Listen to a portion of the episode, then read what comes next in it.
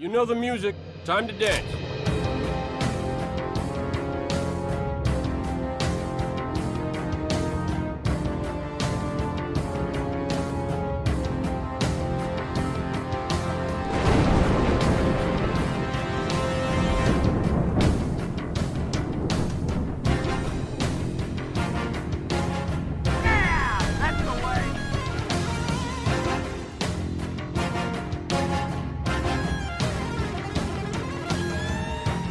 Bonsoir et bienvenue à toutes et à tous sur Bastro Spartan, votre podcast dédié à Halo, épisode 11, mais premier épisode de l'année 2023.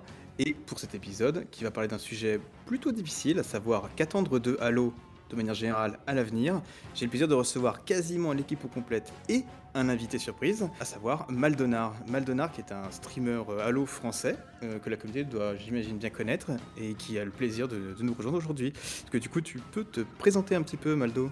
Eh bien, salut à tous. Euh, oui, donc moi, Maldonar, petit, petit streamer Twitch, très fan de Halo depuis, depuis très longtemps, depuis, depuis bientôt 20 ans. Euh, voilà, j'ai découvert Halo avec euh, Halo 1 euh, chez Score Games sur une borne de test. Et voilà, tout, tout a commencé comme ça. Je peux t'avouer que ça doit être à peu près la même chose avec moi. C'était pas chez un club, c'était chez un Carrefour, je pense, ou un Toys R Us, un truc comme ça. Ouais, d'accord, bah, de toute façon, on était jeunes, on n'avait que ça. hein. Exactement. Euh, et ben, du coup, c'est un plaisir de t'avoir avec nous et ça inaugure un peu le fait qu'on veuille euh, avoir des invités avec nous dans les, épisodes du podcast à l'avenir. Euh, première tentative pour voir comment ça se passe et, pour ceux qui, nous avaient demandé s'ils pouvaient participer au podcast, ben, vous voyez, c'est tout à fait possible. Pour discuter aussi du sujet, du coup, l'équipe, à savoir Aurélien, notre expert de l'industrie jeu vidéo qui est avec nous ce soir. Salut, salut tout le monde, salut Maldo. C'est marrant parce que moi c'était un Toys R Us où j'ai connu Halo C comme quoi, tu vois. Euh, toi aussi, une petite, bonne une petite borne Eh avec oui. les deux manettes et tout ça Ouais, ouais. Avec la démo du euh, cartographe silencieux C'est ça, exactement ça. Là, quelle démo, quelle démo. Que de souvenirs, que de souvenirs. Et du coup aussi, euh, eh bien, notre bout en train, Vico, qui, euh, qui ce soir va prendre une place importante et qui en plus a encore son micro de très très grande qualité. Ouais, je suis très content. Moi, tu, m'introduis vraiment d'une belle façon. hein. Moi, moi je, je vaux rien, je suis juste le bout en train. C'est gentil. Mais bonne année à tout le monde. Euh, C'est mieux, que- mieux que rien. C'est mieux que rien. Et moi, malheureusement, j'ai pas une belle histoire. C'est juste que mes frères avaient acheté les jeux, donc euh, j'ai pas eu l'occasion de l'essayer avant chez nous. Donc, euh, mais c'était cool d'avoir découvert ça comme ça. Déjà, c'est cool d'avoir des frères qui peuvent s'acheter des jeux. C'est pas le cas de tout le monde. Du coup, dis-moi, euh, bah, dis-moi à l'avenir comment tu veux que je t'introduise et je me ferai un plaisir de t'introduire euh, de la façon qui te plaît le plus. C'est pas l'expert tech, l'expert du montage, le, le maître mot, tu vois. Bah, L'expert tech, c'est c'est Zeni, mais il pas est moi, là. je sais. Donc, euh, désolé, hein, mais, je- mais je vais réfléchir à comment, comment mieux te présenter à l'avenir. Donc en tout cas, je suis euh, très heureux de vous avoir euh, avec euh, moi ce soir pour discuter de ce sujet et de tous les rebondissements qu'il y a eu autour de Halo très récemment. Comme tu le dis Vico, je souhaite aussi une bonne année à l'équipe. Ça me fait très plaisir de vous, de vous retrouver. Ça fait un moment qu'on n'avait pas enregistré et pas discuté ensemble. Donc je suis très heureux de vous avoir à mes côtés aujourd'hui. Et puis bien sûr, une bonne année à tous nos auditeurs et nos auditrices. Le mois de janvier n'est pas terminé, donc on a encore le droit de se souhaiter une bonne année. Round start. Alors, tout juste avant de aborder gros- le gros sujet, euh, qui est savoir euh, qu'attendre d'Halo euh, à l'avenir, je vais juste faire un petit point sur Bastro Spartan en 2023. Ça va être très bref, très rapide. Comme je vous l'avais dit dans le dernier épisode, on a un nouveau site et un nouvel habillage à venir très prochainement. Celles et ceux qui nous ont demandé d'avoir le podcast sur YouTube, bah, du coup, je peux vous le dire, euh, ça, ça arrive. Euh, ça demande encore un peu de boulot, mais ça arrive petit à petit. Euh, on- je vais voir comment. C'est pas encore totalement validé la façon dont ce sera fait, mais en gros, je pense qu'il y aura le format long, à savoir l'épisode tout entier, et le format court où je vais prendre des parties de l'épisode et le couper en plus petites, plus petites vidéos pour que ce soit peut-être plus audible et que surtout les gens puissent sélectionner un peu ce dont ils ont envie d'écouter sans se taper une heure et demie de, de, de nous si, ça- si on les saoule.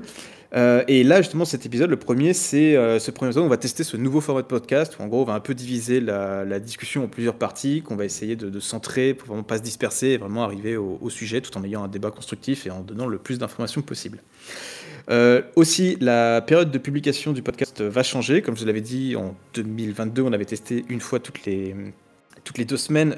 et finalement, c'était très difficile à tenir. Et, que, et puis, on n'avait pas forcément tout le temps euh, la, la disponibilité pour enregistrer et le temps pour faire le montage. Donc là, ce sera un épisode tous les mois. Si euh, vraiment on, sent qu'on a des possibilités, peut-être toutes les trois semaines, mais euh, vraiment rien de garanti, on sera plutôt un épisode par mois. Je pense qu'en fait, ça suffira largement à, aborder les sujets qu'on a envie d'aborder et le faire de la meilleure manière possible pour le préparer. Et, euh, du coup, comme je vous dis aussi, bah, du coup, la participation d'invités dans ce podcast, Maldonar étant le premier, mais on a une liste vraiment de, de gens de la communauté. C'est vraiment, j'aimerais bien qu'on puisse avoir des gens de la communauté qui soient du coup extérieurs à l'équipe pour donner leur avis et échanger avec nous. Et on a aussi des euh, grands noms, euh, quand je dis des grands noms, c'est vraiment des professionnels de l'industrie qui euh, seraient OK pour nous rejoindre, pour participer à notre émission. Je ne donne pas de nom maintenant parce qu'il n'y a rien de validé, mais c'est des gens dont vous avez certainement entendu parler si vous suivez Halo depuis des années, des gens qui sont dans le milieu et très très liés à Halo. Voilà, pas, pas forcément du teasing, juste pour dire qu'on a un programme pour cette année et j'espère qu'on le réalisera et que ça vous donnera envie. On peut maintenant attaquer euh, le vrai sujet, qui est savoir qu'attendre de Halo. Mais avant de parler de Halo, euh, la licence au global et même les jeux, euh, je voudrais qu'on revienne sur eh bien déjà qu'attendre de 343 Industries. Il faut savoir que du coup, récemment, il y a eu beaucoup, de, beaucoup de changements chez 343. Il y a eu un gros impact dû aux, vagues de licenciements au sein de Microsoft. je crois que chez Microsoft, Aurélien, tu me corriges si j'ai une bêtise, mais je crois qu'il y a eu à peu près 10 000 personnes qui ont été, qui ont été licenciées au total. Ouais, c'est les chiffres qu'ils ont donnés, mais il me semble que les 10 000, ce sera tout au long de l'année où il y en aura possiblement plus. Donc, euh, quoi qu'il arrive, ouais, c'est beaucoup de personnes. Ok, ouais, c'est pas 10 000, genre, c'est pas du jour au lendemain, il y a eu 10 000 personnes en moins, c'est genre, euh, il y a eu des personnes en moins qui ont perdu leur boulot et ça se diffuse sur le temps aussi, ça. Ouais, c'est par vague, je pense, et euh, ouais, ça va continuer tout doucement durant toute l'année, donc il y en aura d'autres, malheureusement. Hmm. Et du coup, bah, effectivement, euh, c'est un peu une surprise, c'est que 343 n'a jamais vraiment euh, eu de gros licenciements dans toute l'histoire de Halo, avec Halo 4, Halo 5 et tout. Il n'y a jamais eu vraiment de, de, problème avec le studio, de gros licenciements en tout cas. Euh, et là, par contre, ils ont été très fortement impactés, puisqu'en fait, il faut savoir que ces licenciements, alors au début, on entendait parler de 60 personnes en moins, c'est quand même un chiffre important, mais bon, ça, ça, ça, semblait acceptable pour un studio d'à peu près 500, 520 personnes, je crois, de ce que j'avais vu. après, nous, les informations qu'on a eues, qu'on a euh, eu nos sources qui nous ont contactés pour nous donner deux, deux trois infos sur d'autres sujets, nous ont parlé d'un tiers des forces de 343. Euh, donc incluant les gens internes et les contrats externes qui ne seront pas renouvelés. Et au final, ce qu'on a appris, euh, en tout cas de la part vraiment d'un employé de 343, à savoir Angel Willy, qui est la lead technical animator. Et Angel Willy, c'est pas un pseudo, c'est vraiment son nom, vous pouvez aller voir sur LinkedIn, qui est donc employé de 343, qui elle nous parle de la moitié du staff de ce 343 qui est, qui est passé à la trappe. c'est quand même énorme.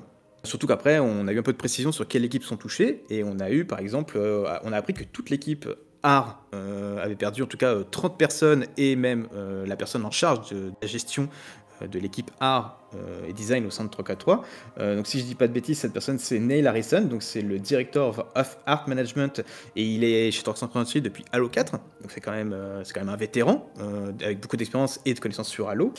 mais ça a aussi touché vraiment tous les tous les secteurs et ça a touché énormément d'anciens 343 avec des gens avec beaucoup d'expérience. Alors je vais vous lancer les noms et à moins que vous, ayez fait des recherches, ça vous dira pas grand chose, mais vous pouvez aller vous pouvez aller voir qui c'est. On a eu par exemple Patrick Gillette, comme les rasoirs qui, était animation directeur chez 340 Industries depuis 13 ans. Il a travaillé sur Halo Reach. Euh, c'est vraiment quelqu'un avec beaucoup d'expérience qui, est parti. Et on a eu euh, Justin Ping, du coup, qui est l'art directeur qui a succédé à Spart au sein de 340 Industries. Et en fait, c'est assez impactant cette personne-là parce que dans son euh, LinkedIn, en fait, comme il a été promu il n'y a pas très longtemps, il, a un peu écrit sur quoi il travaillait. Et en fait, c'est une personne qui avait explicitement écrit sur son LinkedIn qu'il travaillait sur, je vais le dire en anglais, euh, Halo Next euh, Big Release. Euh, ouais, c'est ça. Next Exciting Release, pardon. Donc voilà, c'était, on ne sait pas sur quoi c'était précisément, mais c'est ce sur quoi il bossait. Et on a eu d'autres noms. Kevin Smith, qui est un senior game designer avec une très très grosse réputation. Donc voilà, on a vraiment des, gros noms. Et je crois qu'Aurélien, du coup, toi, tu, as même une liste un peu plus complète des, personnes qui sont, qui sont parties. Tu n'es pas obligé de, tous nous le dire, mais tu peux nous citer vraiment des, profils qui ont quitté 343, malheureusement. Alors ouais, j'ai une liste sous les yeux. Alors je vais pas vous dire tous les noms, etc. Mais pour vous donner une petite idée, si vous voulez voir les titres, c'est quand même du, gros poisson, quoi. Vous avez Technical Environment Artist, Lead Technical Mocap Animator, Dialogue Designer, Game Designer, Technical Audio Designer, Senior Environment Artist, Scrum Master, bon ça encore, Gameplay Animator, Writer, Video Producer, FX Supervisor, Senior Environment Artist, Gameplay Engineering, software producer, producer, producer, program manager à Halo Championships, euh, localization producer again. Enfin, pardon, je dis en anglais, mais vous avez compris. Euh, Qu'est-ce qu'il y a d'autre? Visual artist, technical. Vous voyez, c'est beaucoup de technical et de producer. Donc tout ce qui est prod. Euh, donc euh, ouais, motion capture, technical animateur, an- FX artist encore, télémétrie engineer. Donc vous voyez beaucoup de choses, de postes liés à tout ce qui est euh, la campagne. C'est visiblement, euh, comme euh, Jason Schreier avait dit d'ailleurs sur Twitter, hein, que la campagne team a été touchée sévèrement dans ses premiers tweets, c'est ce qu'il avait dit. Mm. Et effectivement, ça a l'air d'être vraiment le cas. Euh, même si ça touche aussi, donc comme vous voyez, même HCS, vous voyez, Programme Manager, donc ça touche aussi d'autres parties de 3-4-3, hein, pas que En fait, la ouais, il y a campagne. eu, euh, comme tu dis, il y avait une espèce de focus. Enfin, la art team a été très impacté. Mais comme tu Ouais. le dis, là, de ce que tu as dit, il y a des gens qui font de la télémétrie. Donc la télémétrie, c'est de l'analyse, c'est ce qui permet de l'analyse de données, justement du comportement des joueurs, euh, ce qu'ils font au sein du jeu. Donc euh, en fait, ça a vraiment touché tous les secteurs au sein de 343 Industries. euh. Donc c'est pour ça que c'est pas déconnant quand euh, Jel Willy parle de la moitié du staff au final. quoi. C'est ça. Et beaucoup de seniors hein, quand même. hein. C'est ça qu'il faut noter. C'est pas, c'est pas des personnes qui sont arrivées qui ont juste un an. Il y a vraiment beaucoup de seniors. Donc c'est de, c'est de sacrés départs pour la boîte quand même. Non, j'en parlerai un petit peu plus tard, mais euh, j'ai euh, une personne avec qui je suis très proche, qui elle est très proche euh, de certains employés de 343. Euh, et en gros, ce qu'il me disait, c'est que, comme tu dis, c'est surtout des seniors, c'est vraiment des gros profils très expérimentés. C'est en fait, c'est ça qui est important c'est des profils très expérimentés qui ont malheureusement été exclus, enfin, pardon, qui ont été licenciés de, de 343 et donc de Microsoft. Et que des informations qu'on a eues, c'est pas du tout des licenciements liés aux performances des employés. En fait, il n'y a pas eu un rapport on dit, oh, bah vous, vous travaillez moins bien, vous êtes viré. Non, non, c'est euh, des coupes budgétaires, euh, des, euh, est-ce que ça fait, est-ce que ce profil fait sens par rapport à la vision du studio, de l'équipe, sur où elle veut aller? Et en fait, c'est pour ça qu'il y a eu un profil, des profils assez sélectionnés. Je ne sais pas si l'un de vous a déjà vécu un, comment on appelle ça en français Vous savez, quand il y a des licenciements massifs au sein d'une société. Aurélien, est-ce que ça t'a touché T'as déjà vécu quelque chose comme ça ou pas pour nous en parler? Alors moi, euh, donc euh, ouais, pour ceux qui savent pas, je travaille dans le jeu vidéo depuis à peu près 10 ans maintenant, euh, 2013. Et euh, oui, j'ai déjà eu, j'ai déjà eu par exemple un moment où mon projet en 2014, après deux ans, a été annulé et du coup notre équipe a été, on n'a pas été viré directement, mais le contrat a été terminé quoi. Donc quand ça arrive, c'est surtout dans le jeu vidéo, ça vous tombe dessus comme ça souvent. Malheureusement, très très régulièrement, euh, vous pouvez voir quelques signes peut-être avec l'état de vie d'un jeu. Euh, moi à l'époque, c'était comme ça qu'on l'a vu. On voyait que les chiffres n'étaient pas très bons, mais on ne pensait pas que ça allait tomber. Je pense que dans le cas d'Halo, c'est exactement pareil. Je pense que tout le monde sait que Infinite c'est pas le plus gros succès euh, en ce moment. Donc il y a des signes toujours, mais tu sais, quand ça te tombe dessus, tu n'y crois pas, et puis c'est comme ça, quoi. Et donc après, du jour au lendemain, bah, tout s'écroule autour de toi, en quelque sorte, au niveau du travail. Donc c'est c'est vraiment pas évident à vivre, surtout dans le jeu vidéo, euh, parce que bon, bah, euh, c'est quand même un sacré métier, il faut savoir, hein, suivant en plus le rôle que vous avez, euh, trouver un autre job dans une autre boîte concurrente, ça se fait pas comme ça. Donc, ouais. Ouais, j'ai déjà vécu ça et euh, c'est euh, c'est pas quelque chose de plaisant à vivre, clairement. Là, c'est surtout que là, euh, du coup, on a eu la confirmation, euh, nous, de notre côté, mais même des employés de 343 qui ont, qui ont partagé sur Twitter ou LinkedIn, c'est que vraiment, eux, en fait, ils ont appris la nouvelle du jour au lendemain. Donc, je, je- pareil, je peux pas dire le nom, mais on a un employé qu'on connaît qui, en gros, il était en vacances et il a appris ça le jour de l'annonce, donc il, revenait tout juste de vacances. Et donc, c'est vraiment des. il faut savoir qu'en Amérique, les licenciements, ça se passe pas vraiment comme en France. Alors, bien sûr, il y a des lois qui protègent cer- employés, mais vraiment, en France, en Europe, en tout cas, on est vraiment très protégé sur de licenciements, à moins d'un licenciement économique. Euh, et encore, même là, il y a beaucoup de choses qui se font. Euh, en Amérique, on peut euh, potentiellement te dire, bah, aujourd'hui, vous prenez vos cartons, vos affaires et vous en allez. Donc ça se faire encore plus rapidement. Donc, donc voilà, donc on a eu vraiment des retours d'employés sur ça. Vi- Vico, je crois que tu voulais intervenir par rapport à ce sujet? Non, c'était pour dire une connerie. Quand il listait la liste des gens euh, et qu'il s'est arrêté sur l'e-sport, je me suis dit, ah, ça, c'est pas grave. Mais bon, c'est pas bien. N'hésite, jamais à intervenir dans le podcast pour quelque chose comme ça. Mais vraiment, tu, tu, tu, tu coupes euh, la parole, et n'hésite pas. Mon Dieu. Bon, Bref. Euh, du coup, euh, on a eu effectivement, donc on a eu tous ces licenciements, et en fait même au-delà euh, donc des, des, des- des- des licenciements qui impactent 343, dont on va revenir plus tard, ce qui a été surtout important, c'est qu'en fait, il y a eu des retours d'anciens employés euh, qui, bah, du coup, ne travaillent plus chez 343 depuis quelques années et des retours vraiment euh, très très forts pour le coup. Euh, je, vais, euh, je vais citer les, principaux. euh, avant de vraiment parler de ces retours en question, je vais surtout euh, discuter des thèmes qu'ils abordent. En gros, on a vraiment des, des, tweets liés au fait que vraiment le leadership au sein de 343 était considéré par les employés comme incompétent, euh, vraiment que euh, au- aucun soutien, euh, aucune vision claire euh, qui permette aux employés de se sentir soutenir et d'avancer dans la bonne direction. Les employés entre eux, par contre, s'entendent très bien, mais juste qu'il y avait vraiment un défaut d'appréciation et de reconnaissance de la part des, managers. Bah, je, peux, je peux citer une, anecdote qu'on m'a qu'on m'a confirmée, qu'on m'a partagée, qu'on m'a confirmée, qui a même été confirmée sur Twitter avant d'être supprimée. C'est que euh, en plein travail, et là vraiment je vous, de vous citer la chose le plus euh, clairement possible, en plein période de travail, il y avait un désaccord entre les employés et la direction de 343 sur, euh, sur un sujet pour, pour le développement de Halo en général.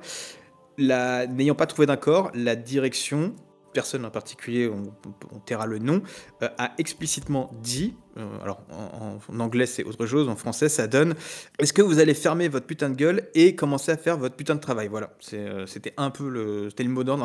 Alors en anglais, je vais essayer de vous le retrouver mot pour mot, la citation qu'on m'a donnée. Laissez-moi deux secondes.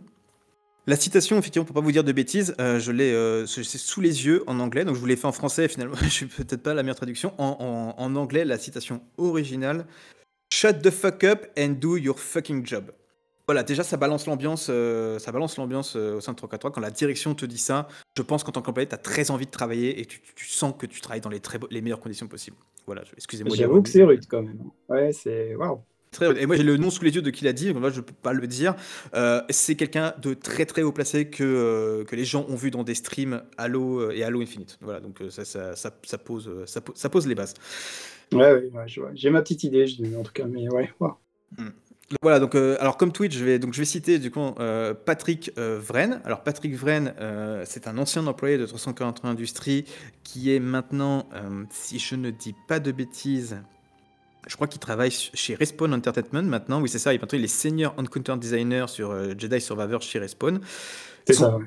Ah, c'est ça, bah, bah, tu vois duquel je parlais quoi. En gros, je vais essayer de traiter son tweet. Il a dit genre les licenciements chez 343 n'auraient pas dû arriver et Halo Infinite n'aurait aurait dû être dans un bien meilleur état. Euh, la raison de ces deux, ch- de ces deux éléments euh, sont l'incompétence euh, de- des leaders le développement d'Halo Infinite qui ont, qui ont causé un stress massif sur ceux qui travaillaient dur pour rendre le jeu euh, le mieux qu'il peut être. Voilà, j'ai une traduction euh, à ma sauce, mais vous avez compris l'idée. Donc voilà, déjà on a des anciens employés qui se, qui se lâchent comme ça pour dire carrément que le leadership était mauvais. Euh, et c'est pas la première fois qu'on l'entend. On a eu beaucoup de reviews sur Glassdoor. Personne ne voulait y croire parce que c'est vrai que Glassdoor, on peut mettre un peu des reviews comme on veut. Il y a eu ce, départ. On a eu aussi du coup euh, Tyler Owen, euh, qui est un autre, euh, un autre employé de 343 qui a quitté, je crois, qui est aussi maintenant chez Respawn Entertainment, qui euh, lui euh, tweet explicitement, pareil, je vais vous le dire, euh, en tant que Halo, euh, en tant que fan de Halo, je suis euh, très fatigué, très fatigué des, pratiques business de Microsoft euh, et de la façon dont il, il tue euh, petit à petit les choses que vous aimez Euh, entre les contrats, euh, les contracteurs actuels qui abusent des contrats pour payer moins de taxes et tout ça, et les, profits que la société souhaite faire au détriment des employés, il le dit en anglais, c'est set Halo up for failure. Donc comprenez qu'ils ont fait, ils ont vraiment pavé la route pour que Halo, en tout cas Halo Infinite, échoue. Et après, on Voilà. a eu par exemple. Oui, vas-y, vas-y. Juste je te coupe, mais à noter que tous ces tweets sont toujours disponibles et en ligne. Donc c'est vraiment. euh, vous pouvez les consulter hein, vous-même. On pourra peut-être même mettre les liens dans la description ou autre.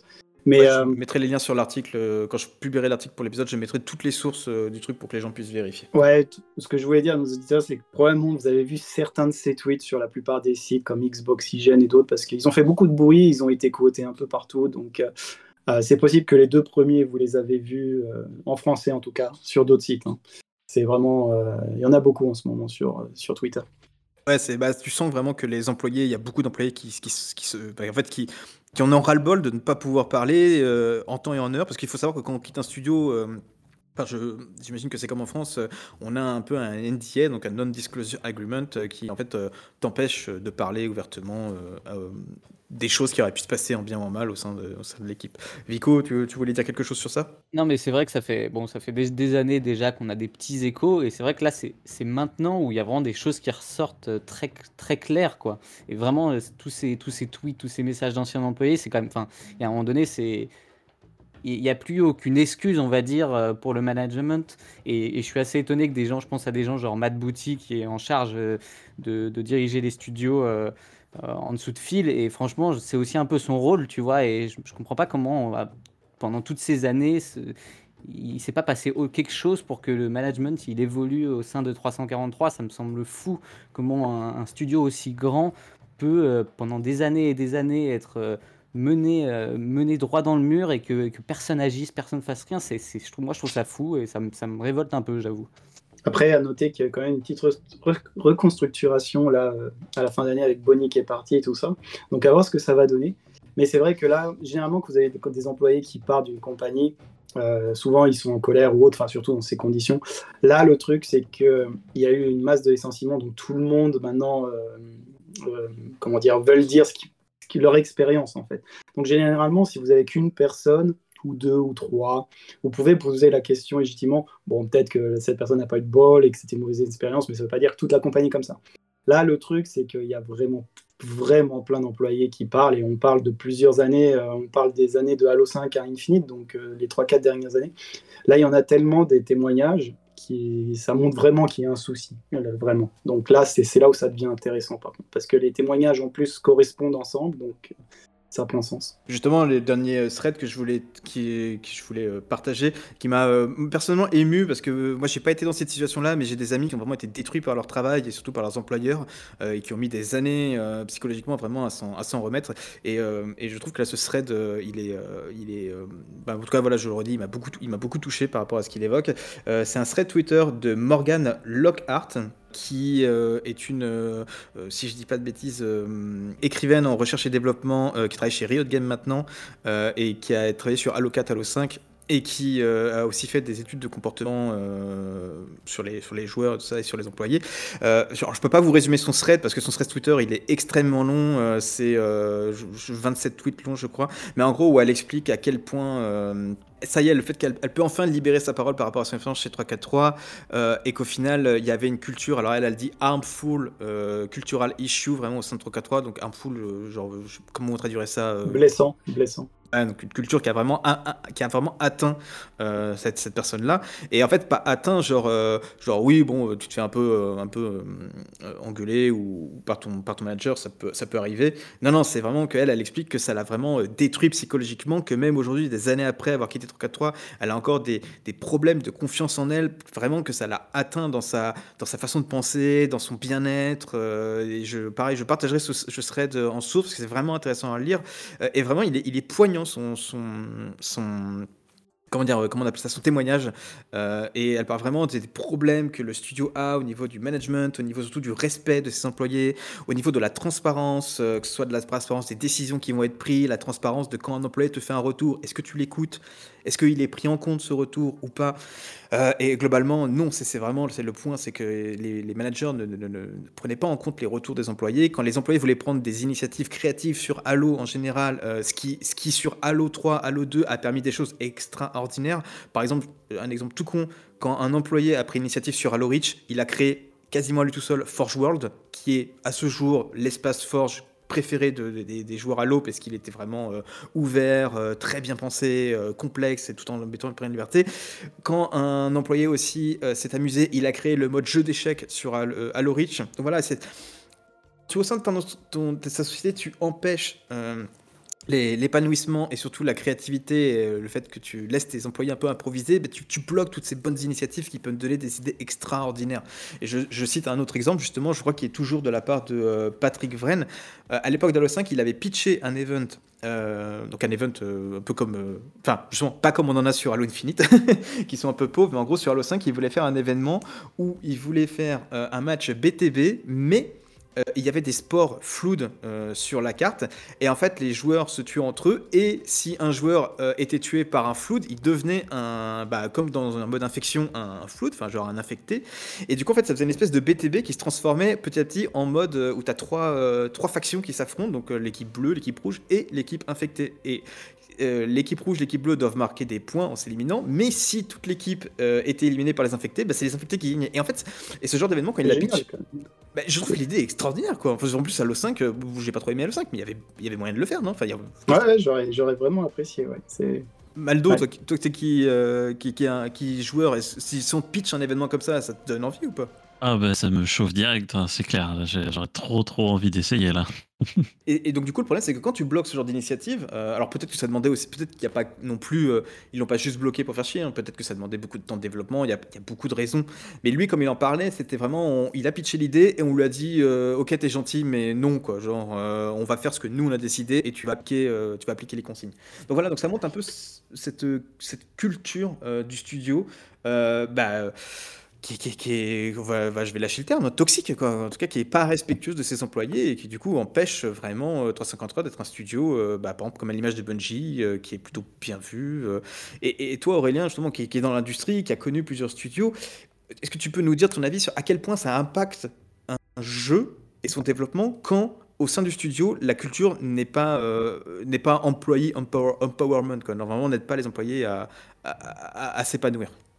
Alors ouais, là je pense qu'on entre dans le vif du sujet sur 343 parce qu'effectivement en fait ce qui se passe de ce que je peux voir et comprendre c'est que en gros déjà tous ceux qui vont chez 343 c'est soit pour travailler pour Microsoft ou soit pour Halo. Il n'y a pas d'autre raison. C'est pas comme tu vas chez EA et puis tu peux faire euh, Star Wars, FIFA ou tout ce que tu veux parce que c'est varié. Là c'est vraiment du Halo.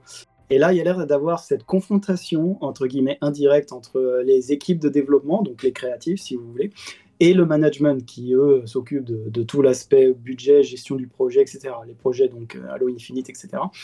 Et euh, c'est vrai que créativement, quand tu te sens limité et que tu, tu, te bats, entre guillemets, contre ton management pour, pour faire le jeu, entre guillemets, ça n'instaure pas une, hum, comment dire, euh, une bonne situation de travail, dans le sens où tu seras forcément déjà limité, ta passion va en être atteinte, donc forcément tu seras moins créative, et c'est un peu un effet boule de neige en fait. Donc au final, après, les gens vont partir, ils vont aller ailleurs, etc. Donc c'est pas bien pour le studio, c'est pas bien pour le jeu, c'est pas bien pour le joueur, et c'est pas bien pour l'image de la boîte. Dans le cas présent, c'est 3-4-3. Euh, donc euh, c'est une culture qui a l'air d'être vraiment toxique de ce qu'on peut voir sur Internet.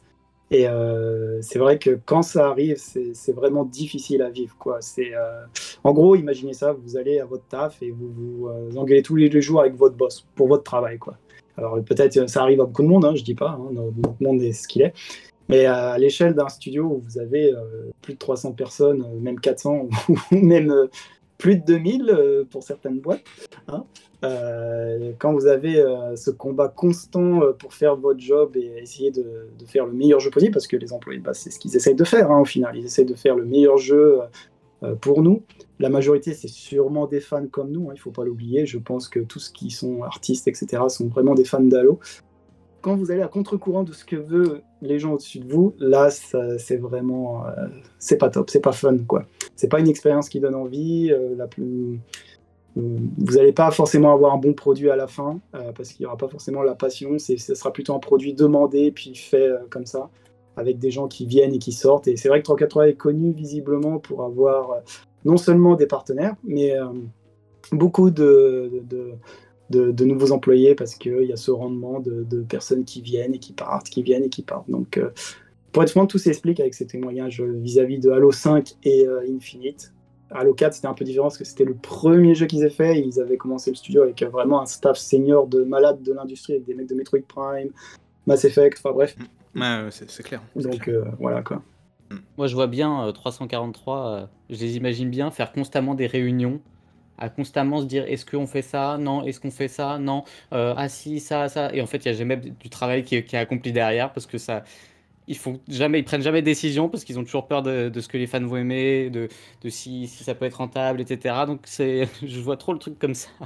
Ça arrive très souvent, visiblement, ça, dans le jeu vidéo, et c'est surtout Halo aussi. Hein. Je crois on a eu pas mal de témoignages où ils avaient eu, bah, je crois que c'était Infinite, euh, les premières années de développement, ils ont mis deux ans à se décider sur euh, la direction du jeu. Au début, ils voulaient faire un hero shooter ou un truc comme ça, puis après, ils ont changé. Du coup, donc quand déjà ton, ton, ton projet n'est pas clair de base, tu sais, ton prochain jeu, qu'est-ce que, qu'est-ce que ça va être, ton staff doit bosser entre temps.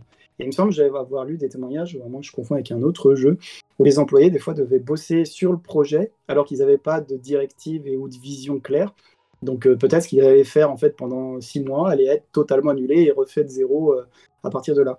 Donc c'est une perte de temps, d'argent et mettez-vous à, à la place de l'employé. Si vous, pendant six mois vous faites, je sais pas, en tant qu'artiste des dessins ou, ou des niveaux en tant que level designer, et six mois après on vous dit bon bah au final on laisse tout tomber ça, on va tout refaire zéro parce que maintenant on veut faire un jeu de course c'est pas super. Ok, ouais, c'est- c'est- pas super parce que du coup tu t'es investi euh, dans, ton, dans ton projet, dans ton idée et on, te- on te la bâche en fait. Et c'est du coup, euh, alors c'est différent de quand ton idée, elle est, on, on la poursuit pas, mais on en prend des morceaux pour l'implémenter dans le jeu. Par exemple, euh, j'ai un exemple Destiny. sur le Destiny 1, ils ont fait des courses de Sparrow. En fait, c'était un mec qui s'était éclaté pendant un caton et finalement c'est devenu un vrai mode, tu vois. Ça, et il était ultra bien. Donc quand, quand ton projet il est scratché mais qu'il est intégré au jeu à un moment donné via une autre version, bon bah quand même tout ce que tu as essayé, on tu te sens soutenu, tu, tu te sens euh, épanoui en tant qu'employé, tu peux travailler tes compétences et tes projets, tes idées quoi. Donc euh, ce que ce que 343, en tout cas le ça. management elle a d'avoir du mal à, à- à pousser quoi. Parce qu'il ne faut pas oublier que faire un jeu euh, de nos jours, hein, un jeu AAA, c'est c'est en moyenne 3-5 ans, si ce n'est plus, même dans certains cas. Donc c'est quand même une bonne partie de votre carrière, euh, quand même. hein. je veux dire, c'est un investissement. Euh, c'est des choses que vous ne pourrez pas mettre dans votre LinkedIn et CV pendant au moins deux ans, parce que comme tu disais, il y a des NDA, euh, tant que le jeu n'est pas sorti, et puis après la sortie, il y a toujours des, restrictions, parce que tu ne peux pas exposer des, trucs qui ont été faits durant la production si le jeu n'est pas sorti, parce que ça risque de leaker. Donc c'est quand même euh, c'est quand même pas agréable et c'est sûr que ça c'est vraiment pas des bonnes conditions de travail pour avoir un bon jeu quoi.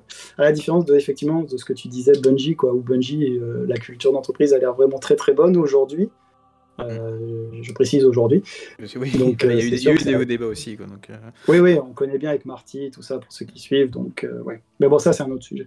Non, mais justement, c'est bien parce qu'on va pouvoir aborder un sujet suivant. Justement, c'est aussi, du coup, c'est aussi ce communiqué qu'il y a eu de la part de 343 qui a été assez court. euh, on va revenir sur ça. Juste avant, avant de parler de ce communiqué, je voulais juste faire un petit point. C'est par rapport aux studios partenaires de 343. Euh, donc les studios partenaires, j'entends les studios qui travaillent avec eux euh, sur Halo Infinite, donc à savoir Certain Affinity, Skybox Lab et surtout Sperasoft, euh, qui eux, par contre, en termes de, recrutement, sont pas, ils sont pas du tout impactés par ça. C'est même tout le contraire parce que eux recrutent activement au sein de leurs équipes pour travailler sur Halo Infinite. Et il y a des offres d'emploi qui datent d'il y a moins de trois jours, donc c'est-à-dire à peu près quand les licenciements ont commencé. Euh, et tu ne crées pas des offres d'emploi euh, si on te dit que, euh, que, que- que tu- que le contrat avec le studio ne va pas être renouvelé et tout ça. Quoi. Donc c'est que là, c'est ils avaient. Et est-ce que les budgets avec ces studios ils sont augmentés du coup? Bah, alors moi, la, la- la personne avec qui on a discuté de ça me l'a dit en plaisantant, m'a dit bah du coup, vu qu'il y a moins de personnes, il y aura certainement plus de budget alloué aux studios externes. Mais je vais être sincère, je sais pas s'il me dit ça en mode on déconne, genre on fait de la- de l'ironie à deux ou, ou c'était un vrai truc. Donc je, je sais pas, je ne sais pas quelle est l'idée de, de Microsoft sur 80 à ce point-là.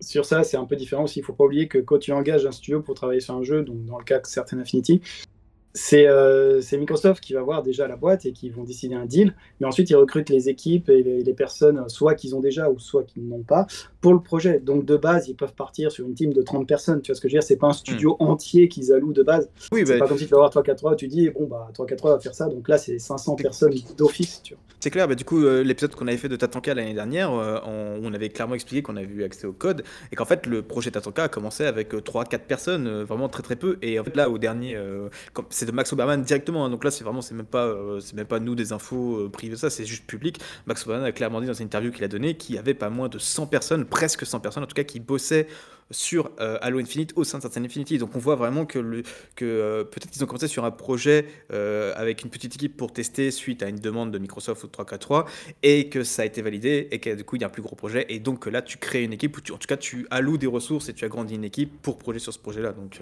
voilà, en tout cas les studios partenaires de 343, eux au contraire ne, perdent pas des, employés pour bosser sur Infinite, ils en même ils en redemandent. Donc effectivement il y a certaines Infinity.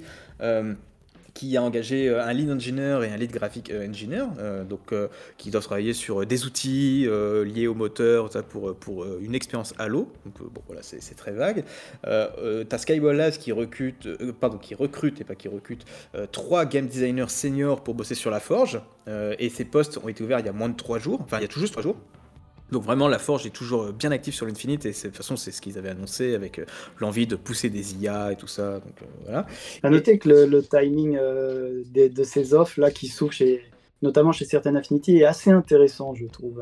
Il y a Oui, une vague de licenciements chez 343 et tout d'un coup ils cherchent des gameplay designers pour la licence Halo. etc. On savait qu'ils y bossaient sur Halo, hein, ça, ça a été dit euh, l'année dernière. Mais le timing est très intéressant, je trouve. D'accord. Et du coup, enfin, on a Sperasoft. Sperasoft qui, du coup, s'est oc- s'est occupé, a beaucoup aidé 343 sur la saison 2, si je ne fais pas de bêtises, ou euh, oui, saison 2, euh, par rapport aux cartes multijoueurs et au contenu multijoueur. Donc, euh, ils ont beaucoup travaillé sur Breaker et, l'autre carte, c'était Catalyst, une carte que j'adore.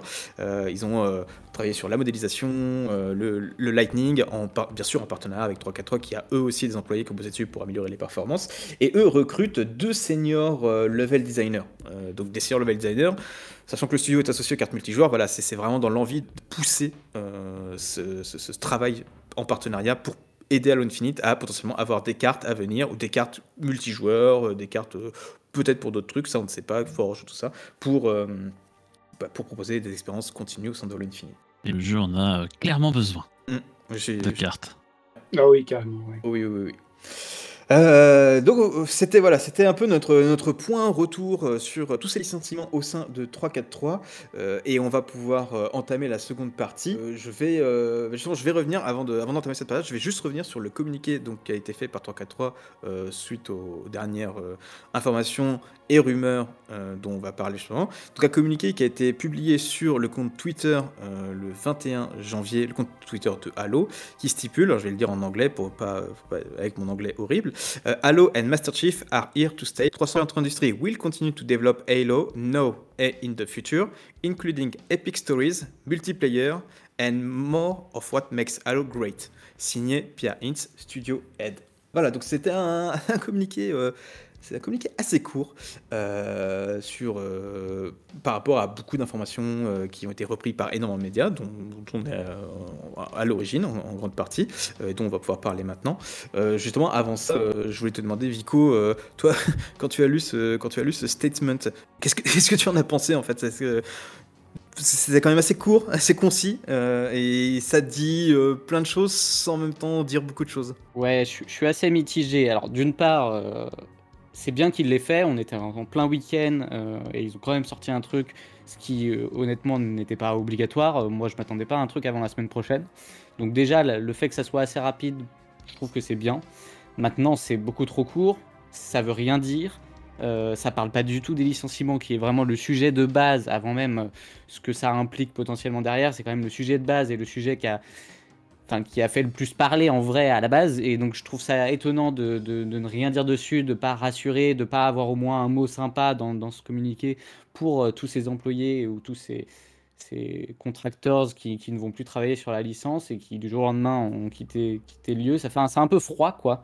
Euh, ça fait un peu euh, discours de CEO, euh, alors que bon, pour un, pour un manager de 343, euh, on penserait quand même que c'est des gens un peu plus créatifs. Donc, ils ont, normalement, ils doivent avoir cette, ce côté-là hein, avec eux, ce côté un peu humain que je ressens pas trop dedans. Mais voilà, ils ont quand même été assez rapides. euh, après, c'est peut-être inquiétant parce que ça veut dire que ce week-end, j'ai l'impression qu'il y a beaucoup de gens qui ont taffé. J'ai vu que Tachi était au bureau euh, pendant le week-end sur Twitter. Donc, c'est vrai que tu, tu te dis un petit peu aussi qu'est-ce qui se passe euh, chez eux pour que. Quelle est la sonnette d'alarme là qui se passe J'aimerais bien, j'aimerais bien me faufiler et savoir ce qui se passe, honnêtement. Ah, mais je suis, je suis d'accord. Justement, euh, là, euh, donc, on va, euh, va le disséquer un petit peu ce, ce- ce retour. Euh, mais avant, alors, nous, euh, dans l'équipe, euh, on, voilà, on en a déjà discuté un peu avant, mais justement, comme on a Maldo qui est avec nous, qui est, un, qui est vraiment un, un point de vue euh, vraiment fan à 100% complètement extérieur. Euh, toi, Maldo, euh, sans parler des liens d'information, juste quand tu as vu ce communiqué, qu'est-ce que, tu as évoqué Euh, moi, ce que j'en pense, c'est que, perso, je trouve pas ça rassurant. Ce message, euh, comme tu disais, euh, Vico, euh, qui, ne parle absolument pas des licenciements. Déjà, je trouve que c'est de l'irrespect pour ces gens-là, qui se retrouvent quand même dans une situation précaire. Donc déjà, je trouve que c'était, comme tu disais, la base du sujet, il n'en parle pas, c'est l'irrespect. Et, euh, et concernant vraiment, euh, typiquement, le, bah, pour la, licence Halo, l'univers, euh, les jeux, c'est pas rassurant non plus. On se dit, bah, jusque-là, vous n'avez pas fait, sur Halo Infinite notamment, un travail assez... vous n'avez pas fait votre travail, quoi, tout simplement. Le, le jeu est sorti vraiment dans un état catastrophique, etc. Donc ça rassure pas de savoir qu'au final, le jeu va être... Enfin, Halo va continuer chez eux. Et à la fois, euh, à la fois ça, ça a un côté quand même... euh, ils essaient de- d'éteindre le, le- le feu, quoi, d'é- d'éteindre euh, le feu avec un verre d'eau, comme je disais euh, dans, mon, dans mon live, c'est c'est lancer un verre d'eau sur un incendie, quoi. Donc euh, pour moi, ce, ce communiqué est pas du tout, du tout le bienvenu. Hmm. Bah, dans la truc, c'est ce qu'on appelle un, un da- un damage control. euh, Voilà, damage control, je cherchais le, le mot. En fait, ce qui est marrant, c'est que euh, la plupart des sociétés, euh, alors ça, je le tiens du- d'une amie journaliste, euh, m'expliquait qu'en fait, quand tu fais des communiqués, en fait, il y a, si tu fais un communiqué le vendredi soir ou le samedi, c'est qu'en fait, t'espères qu'il sera pas forcément trop visible. Du coup, ça, ça- en tout cas, ça permet d'éteindre au moins d'atténuer un incendie avant la reprise du lundi, euh, simplement parce qu'en fait, euh, bah, le vendredi soir, euh, tous les employés sont, sont part, donc tu fais pas trop, enfin tu fais pas trop d'annonces pour que ce soit pas trop non plus trop trop repris. si tu t'es obligé de communiquer, mais pas trop. À la différence où si tu fais une annonce le mardi, par exemple, le mardi c'est le jour idéal pour faire des grosses annonces positives pour que ce soit le plus repris. Donc voilà, donc il y a aussi ça qui indique que ce communiqué, il a été Pour leur défense, ça a commencé à parler sur tous les problèmes, et notamment bah, toi, avec tes infos, euh, le vendredi. Donc en l'occurrence, là, le fait que ce soit le samedi, je suis pas tellement choqué par rapport à ça.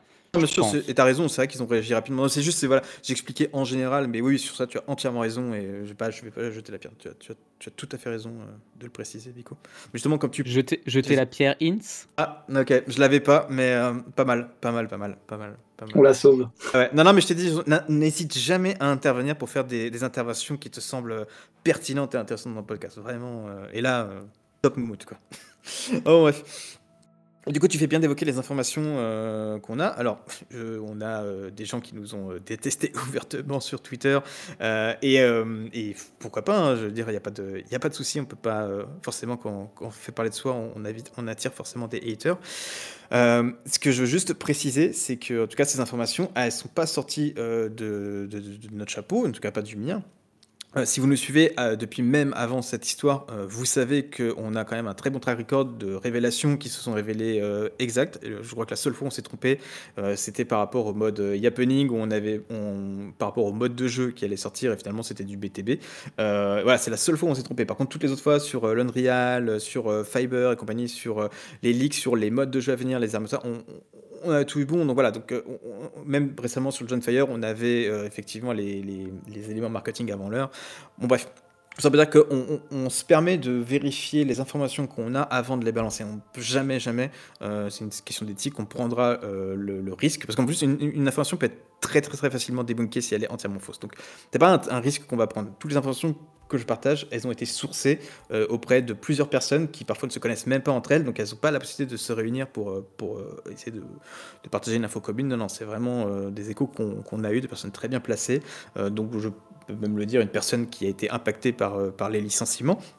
Donc il y a aussi un peu cette libération de parole qui a permis d'avoir des informations sur, eh ben, sur le devenir euh, de Halo en général. Donc les informations, je vais reprendre le thread qu'on avait créé sur Twitter qui a eu euh, un- un- une bonne traction histoire de vous le remettre en ordre. Donc en gros, c'était euh, suite à ces licenciements, c'était justement permettre d'évoquer quel va être l'impact euh, sur Halo euh, au, global et aussi la stratégie de 343. Et au final, cet impact, il n'est pas si énorme puisque on l'avait déjà partagé il y a très longtemps. Et là, du coup, ça a été confirmé par Pierre Hintz dans la lettre qu'il a partagée au studio pour évoquer ces licenciements.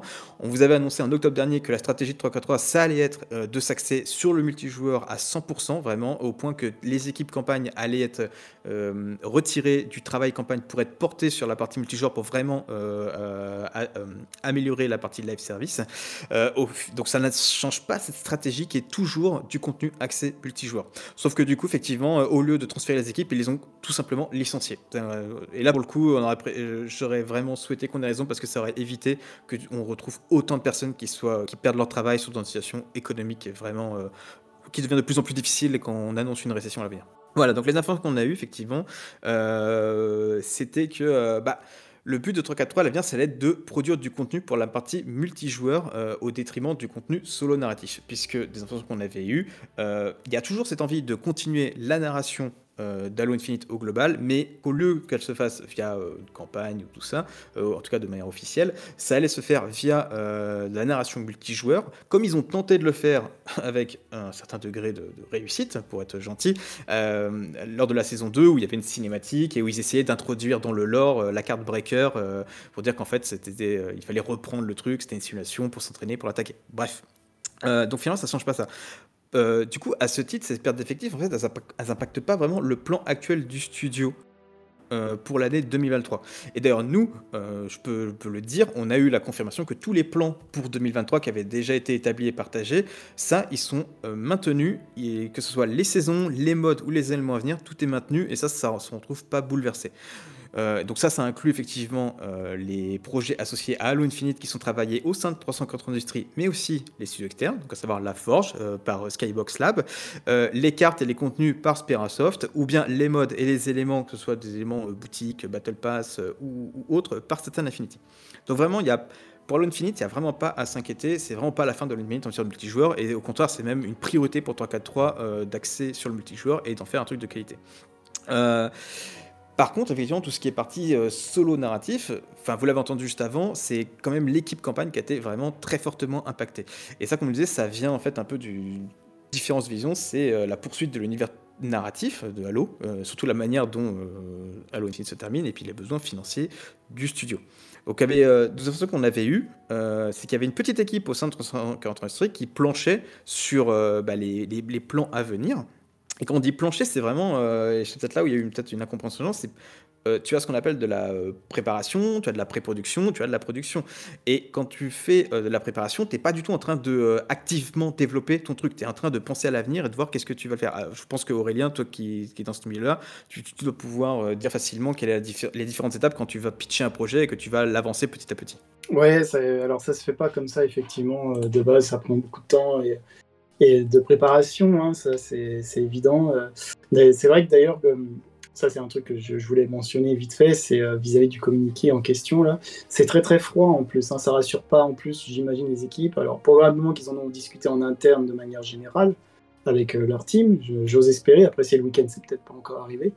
Mais c'est vrai que c'est très froid, quoi. Pour les employés actuels, quand vous voyez la moitié qui partent et qu'en plus vous avez ce genre de message, ça n'inspire pas confiance à continuer à avancer, quoi, à ce niveau-là. Donc, euh, ouais.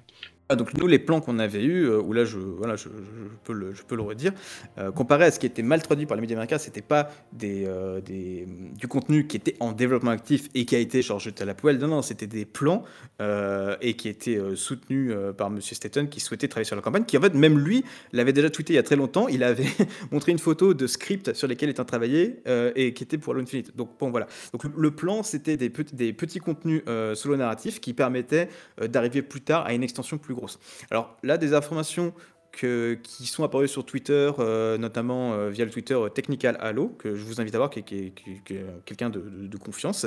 En fait, cette idée, elle a été l'idée de la nouvelle extension, elle a été perdue l'été dernier, où en fait, ils avaient prévu de travailler sur du contenu ex- ex- extensible solo narratif pour Halo Infinite, mais en fait, ça a été scrap pour en faire vraiment quelque chose à part entière. Mais quelque chose à part entière qui finalement bah, ne semble pas voir le jour, puisque même l'équipe campagne a été complètement dégagée. Euh, et pourquoi ça s'est fait? C'est parce que, bah, en tout cas, euh, des échos qu'on a eu, c'est que l'équipe euh, qui a succédé à Bonnie Ross, donc la nouvelle équipe dirigeante de 340 Industries, en fait, elle, elle a dressé un bilan assez euh, froid et, j'imagine assez juste, euh, en tout cas de leur point de vue, sur euh, Halo Infinite. C'est qu'en fait, le contenu solo narratif de Halo Infinite, donc la campagne, ça s'est avéré être très difficile à produire en interne au cours des dernières années.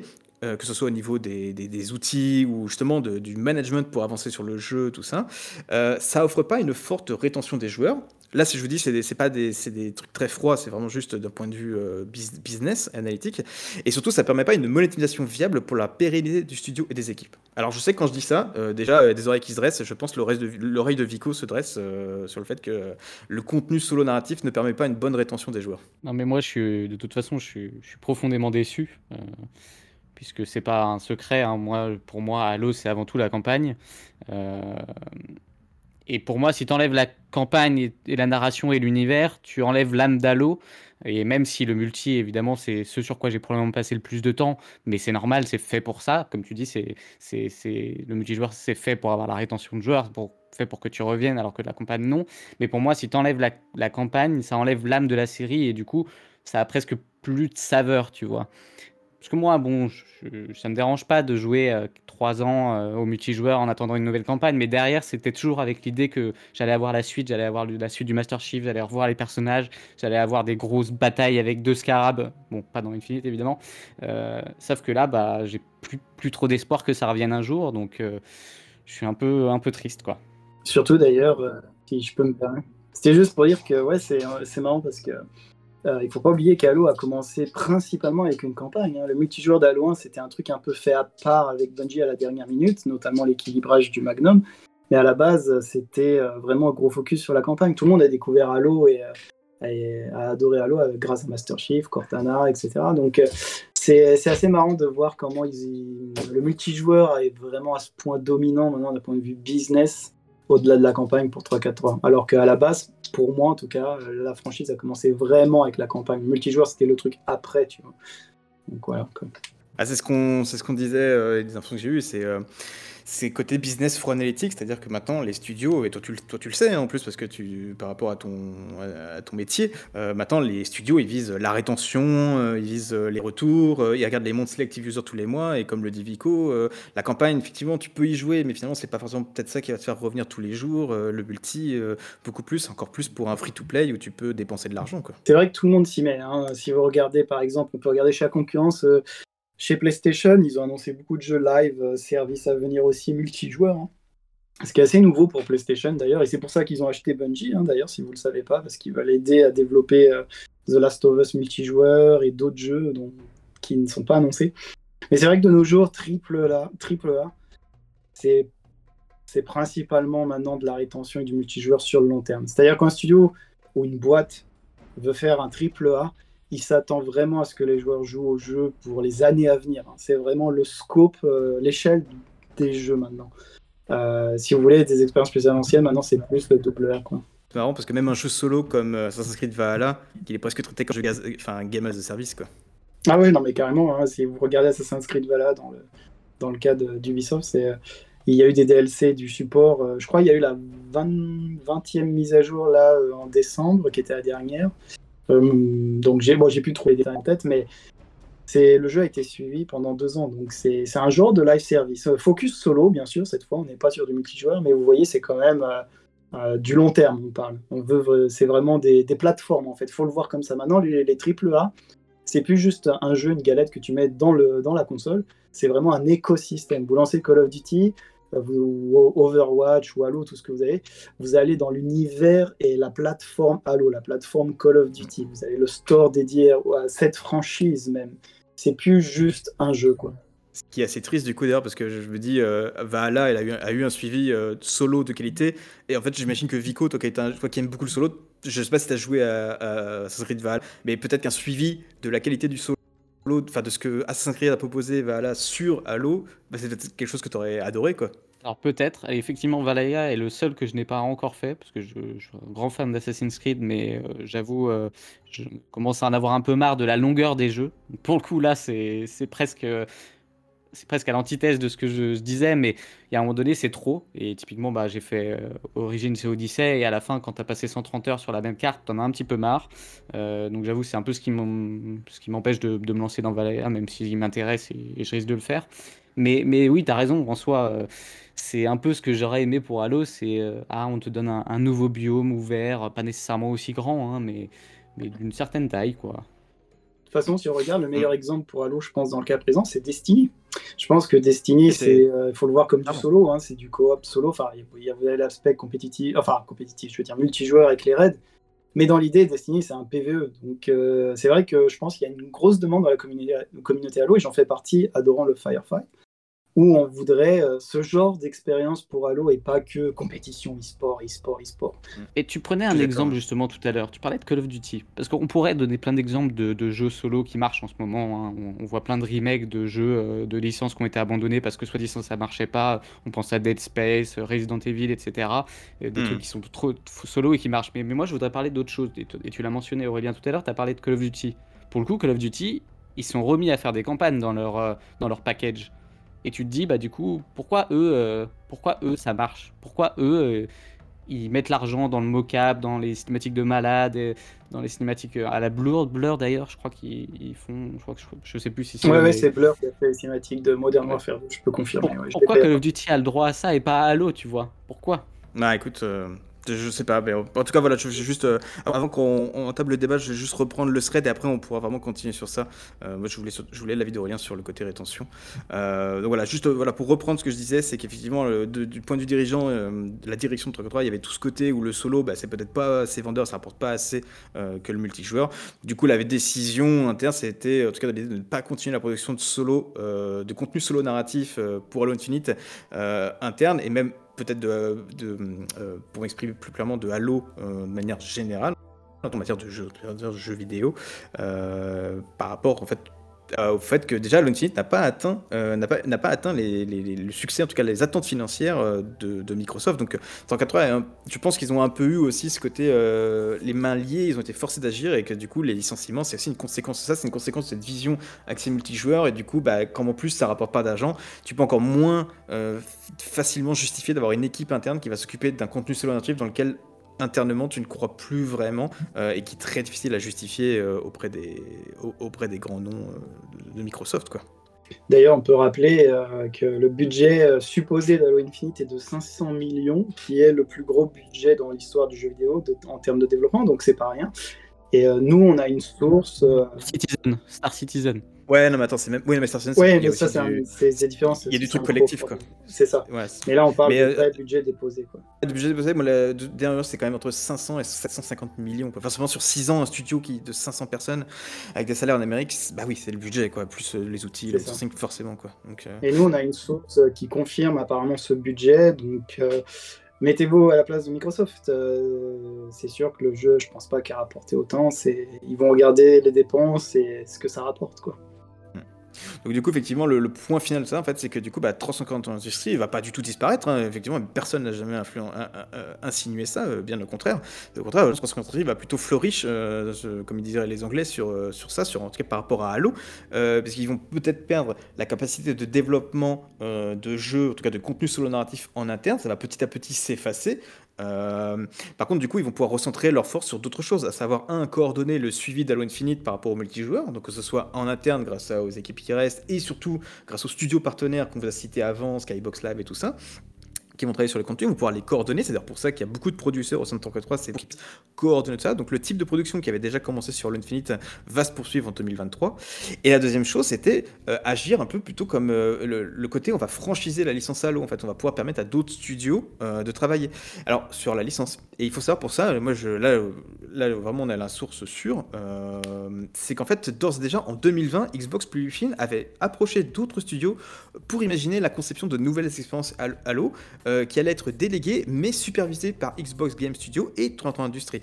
Euh, donc du coup avec la réduction d'effectifs et euh, la perte de talent pour la production de ce type de contenu au sein, c'est un peu cette approche qui va être favorisée à l'avenir, en tout cas de ce qu'on nous a dit, et qui justement va permettre à d'autres studios de concevoir, avec autorisation bien sûr, des titres Halo à échelle et budget plus mineur. Quand j'entends plus mineur, ça veut pas dire des, budgets ridicules. Euh, c'est un budget mineur à Halo Infinite, mais forcément, tu peux avoir des expériences très très cool qui ne coûtent pas entre 500 et 750 millions. À titre d'exemple, Callisto Protocol, euh, moi j'ai beaucoup aimé, je crois qu'Aurélien l'a fait aussi, il était très bon.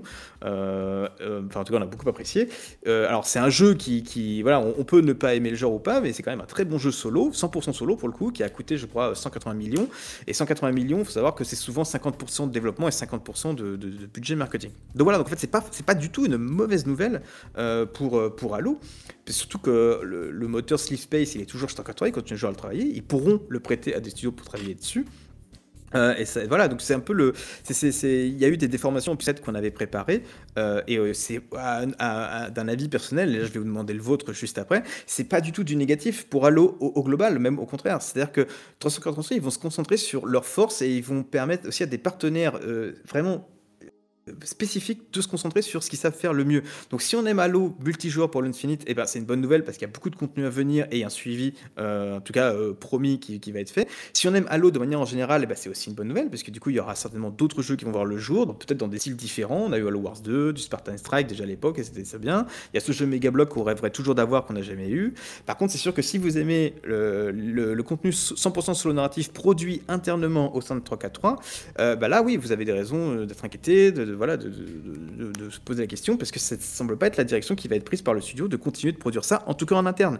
Donc c'est pas une mauvaise chose, c'est pas parce qu'ils le produisent pas en interne que c'est pas bon. Halo Wars 2, à titre d'exemple, enfin là je vais vous demander votre avis les gars, c'est à mes yeux le meilleur euh, Halo produit sous l'ère 343. Eux, ils ont supervisé l'histoire, les personnages, la direction artistique, mais c'est Creative Assembly qui a fait euh, le, jeu global, les, les- les designs internes, c'est euh, Blur qui a fait les cinématiques et ça a donné un Halo, en tout cas moi, qui m'a hypé de nouveau et qui était vraiment extraordinaire quoi. Oui, je pense Maldo, que. Vas-y, Ah, Vico. Oui, vas-y. oui, non, mais on non, vas-y, Vico. Maldo en parler. Ok, vas-y Maldo, vas-y à toi. Bah, je suis complètement d'accord avec toi. euh, c'est vrai que sur cet aspect-là, euh, c'est- ça peut que apporter, je pense, du positif pour euh, l'univers Halo, euh, avec euh, plus de vision, euh, avec le, bah, comment dire, le, les compétences qu'auront déjà les studios externes sur leur, euh, sur leur jeu euh, propre. Donc euh, eux vont avoir une autre vision aussi peut-être artistique, qui sera toujours supervisée bien sûr, mais effectivement, comme tu dis, Halo Wars 2, c'est ça a été le, le meilleur jeu de l'ère euh, 343 euh, sur la franchise Halo, clairement. Il est peaufiné, il est, il est super, c'était vraiment le top. Et moi, je rêve vraiment de voir d'autres jeux sortir comme ça. Je, je- mets toujours cet exemple sur la table d'un possible jeu d'horreur, entre guillemets. Tu parlais de Callisto Protocol, je crois que c'est un... Je l'ai pas fait, hein, mais je crois que c'est un, un jeu dans ce type-là. Une espèce de euh, Dead Space par, les, par le gars qui a produit Dead Space. voilà, et je j'imagine toujours un jeu où tu es un ODST dans une station spatiale et qu'il y a des flouds, tu vois. Ce serait incroyable. Ce serait. euh, C'est ce- marrant parce que je te conseille d'aller regarder un jeu qui s'appelle euh, euh, Branching Sickness, qui est fait par des fans de Halo. Et c'est typiquement ça le scénario, c'est-à-dire que tu es, euh, je crois que soit un ODST, soit un Spartan. Et en fait, c'est un, un espèce de Let's for Dead avec des floods et c'est produit par des fans. et ça a l'air incroyable. Donc je, je- je te le dis maintenant, je te donnerai le lien. Branching Sickness, c'est incroyable, c'est exactement ça. C'est ce que tu viens de décrire. Eh ben, je, je suis ultra heureux que tu me parles de ça. J'ai carrément envie d'essayer là. Mais ouais, moi, pour, pour cet aspect-là, ouais, de, par rapport à tout ce qui se passe, je suis vraiment euh, ultra chaud euh, dans le sens où ouais, ça peut vraiment, euh, ça peut vraiment laisser, laisser sortir des pépites hein, de, de l'univers Halo et qui en plus l'étoffera, encore plus qu'il ne l'est parce que depuis, depuis l'ère des, des parias, ben, on sait pas trop ce qu'il en devient de, de, de l'univers Halo quoi à part euh, bah, après euh, avec les romans, les comics, ce genre de choses. Mais nous, en France, malheureusement, on n'a pas cette chance d'avoir tout de traduit. Donc c'est un peu compliqué. On a l'impression que l'univers il stagne et qu'il n'y a rien. Qu'on va, on va vers rien, quoi. C'est clairement quelque chose qui arrive souvent hein, quand tu regardes dans l'univers depuis Halo 5, même la fin d'Halo Wars 2. 343 met toujours en place des pièces pour un, pour un setting, tu sais, un truc. Donc la fin d'Halo 5, la fin d'Halo 4 avec le didacte, Halo Wars 2 avec le gardien. Bon, désolé, spoilers, les gars, si vous les avez pas fait, mais bon, c'est. Voilà. Et au final, dans Infinite, tout a été skippé, quoi. Donc bon, on va pas, je vais pas trop m'étaler là-dessus, mais ils ont cette habitude fâcheuse, malheureusement. Et c'est vrai que l'univers a cette sensation de stagner. Et c'est ça, moi, là où je voulais un peu en venir, c'est que du coup, le problème, c'est que, comme l'a dit un peu euh, Jason Schreier récemment, si un studio commence à développer un, jeu vidéo euh, maintenant AAA, à l'heure actuelle, enfin en début 2023, il sera probablement prêt pour le lancement des prochaines consoles, donc dans euh, 5-6 ans.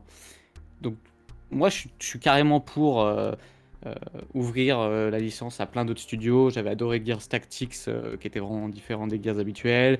Euh, je vois par exemple Silent Hill, ils ont 10, 10 titres en développement avec plein de studios différents, et moi j'adore ça. Mais la question que je me pose, c'est est-ce qu'on aura enfin un suivi d'un cliffhanger de 343 Et c'est là où j'ai plus le doute. Si la fin d'Infinite va être reprise ensuite dans un FPS, et ça j'en doute. Maintenant, d'autres expériences solo, je pense qu'on en aura. Oui, oui, Alors- c'est sûr, des expériences. Enfin, moi, je pense qu'on en aura. euh, surtout pas. disons que le problème, c'est comme si c'est plus une échelle de temps, quoi. Tu vois, c'est-à-dire que là, en tout cas, interne à 343, pour les gens qui, qui, qui ont toujours l'espoir que le studio développe des, euh, des nouveaux jeux internes, faudra, je rappelle encore une fois que dans, leur, dans leurs euh, annonces, ils ont bien fait exprès de ne pas préciser games et campagne, ils sont juste euh, on va développer Halo. Donc développer Halo, ça peut être la licence au complet. Euh, c'est pas forcément des jeux en interne. Le multijoueur, ça ils l'ont précisé. Epic Stories, ça peut être des BD, des livres, euh, ou même la série télé. Et comme tu dis, le problème, c'est que maintenant un jeu qui rend... là, c'est-à-dire que euh, de ce que j'ai entendu c'est qu'il n'y avait même pas quelque chose de prévu après en termes de, campagne, tout simplement. Donc le problème, c'est qu'il y a une échelle de temps. C'est-à-dire que le temps que tu reconstitues une équipe, ça demande des mois, voire des années. après, il faut les embarquer sur le projet. Après, tu as la pré-production. Une bonne pré-production aujourd'hui, c'est un an, voire deux ans minimum. Euh, et après, si du coup c'est une production interne, bah, c'est le temps de produire tout ce contenu. Par exemple, Bungie, je crois qu'ils sont 826 employés. Alors tous ne sont pas des développeurs ou des, artistes, mais euh, voilà, ça demande quand même une année pour faire une extension Destiny qui est bouffée en quelques, semaines, même jours par les joueurs. Euh, donc voilà, donc même s'ils commençaient le projet solo. Bah, des rumeurs que des infos qu'on a eues, c'est même pas le cas. Il y aura plus de production de 100% solo en interne, en tout cas pas à 100%. Ça sera peut-être comme comme Halo Wars où ils vont diriger, c'est pour une équipe. Mais même si ça si nos annonces venaient à se révéler euh, entièrement fausses, que je doute, mais euh, je veux prendre le pari, bah, c'est pas avant, euh, je sais pas, peut-être 6 ans, 7 ans, 8 ans peut-être même. De toute façon, je dirais que la meilleure façon de voir les choses, si ça se fait, c'est de le comparer à Star Wars, en fait. Parce que, rappelez-vous, il y a quelques années, EA a signé un deal pour Star Wars pour 10 ans. Et euh, en tant que fan de Star Wars, hein, je ne vais pas vous cacher, c'était très décevant. On a eu un Battlefront 1 euh, décevant, ensuite on a eu un Battlefront 2 qui a fait polémique, et c'est tout. Donc du coup, après, ils ont fait Fallen Order, etc. Mais la licence, du coup, a été remise euh, à d'autres studios parce qu'ils ont recréé Lucasfilm Games. Là, c'est un peu similaire qui est en train de se passer, du coup. Vous voyez EA comme 343 en gros. Et maintenant que la licence a été ouverte par Disney, vous avez un jeu Ubisoft euh, Star Wars qui est en production, vous aurez d'autres jeux euh, qui arrivent, il y en a un jeu mobile qui a été annoncé, on sait que Respawn travaille sur un, jeu, un shooter, enfin bref, il y a beaucoup de projets Star Wars maintenant qui arrivent, beaucoup de créatifs, et c'est beaucoup plus intéressant quoi. Une licence comme Halo, pour moi, à mes yeux, devrait vraiment euh, faire des RPG, des FPS, des TPS, des... enfin il y a tellement d'expérience, il faut, à mes yeux, 343 devrait arrêter de faire le jeu pour tout le monde parce que ça marche pas.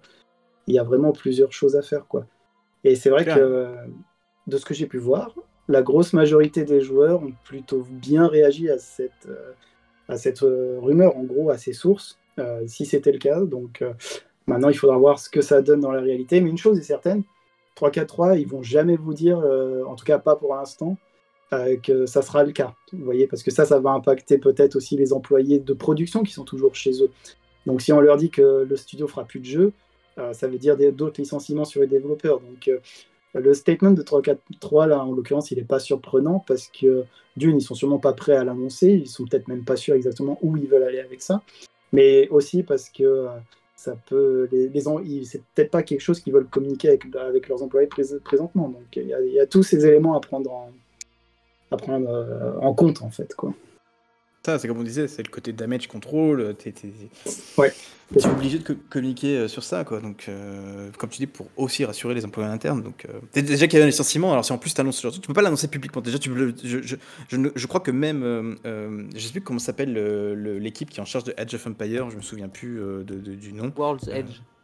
Est-ce que, alors je, je, vais peut-être dire une bêtise, hein, donc si vous vous connaissez, je, suis preneur. Est-ce qu'ils ont jamais fait un jour un communiqué qui dit que World Edge ne s'occupera plus de développer des jeux en interne et ne fera que du, que du, euh, que du euh, partenariat ou de l'outsourcing pour tous les jeux principaux de la série euh, Edge of Empire Vico, ça te dit quelque chose? je sais pas. Bah, de toute façon, dès le début, ils l'ont dit en fait. Dès le début, ils ont dit que ce serait un studio d'une petite équipe pour diriger des studios externes. Donc, je pense qu'il n'y a jamais eu la question enfin, la question s'est jamais posée de si eux allaient développer, puisqu'on a toujours su qu'ils auraient ce rôle de, bah de, d'éditeur, quoi, en fait. C'est ça, mais du coup, tu peux pas, euh, comment dire, euh, là j'invite vraiment les, auditeurs euh, juste à prendre un peu de recul.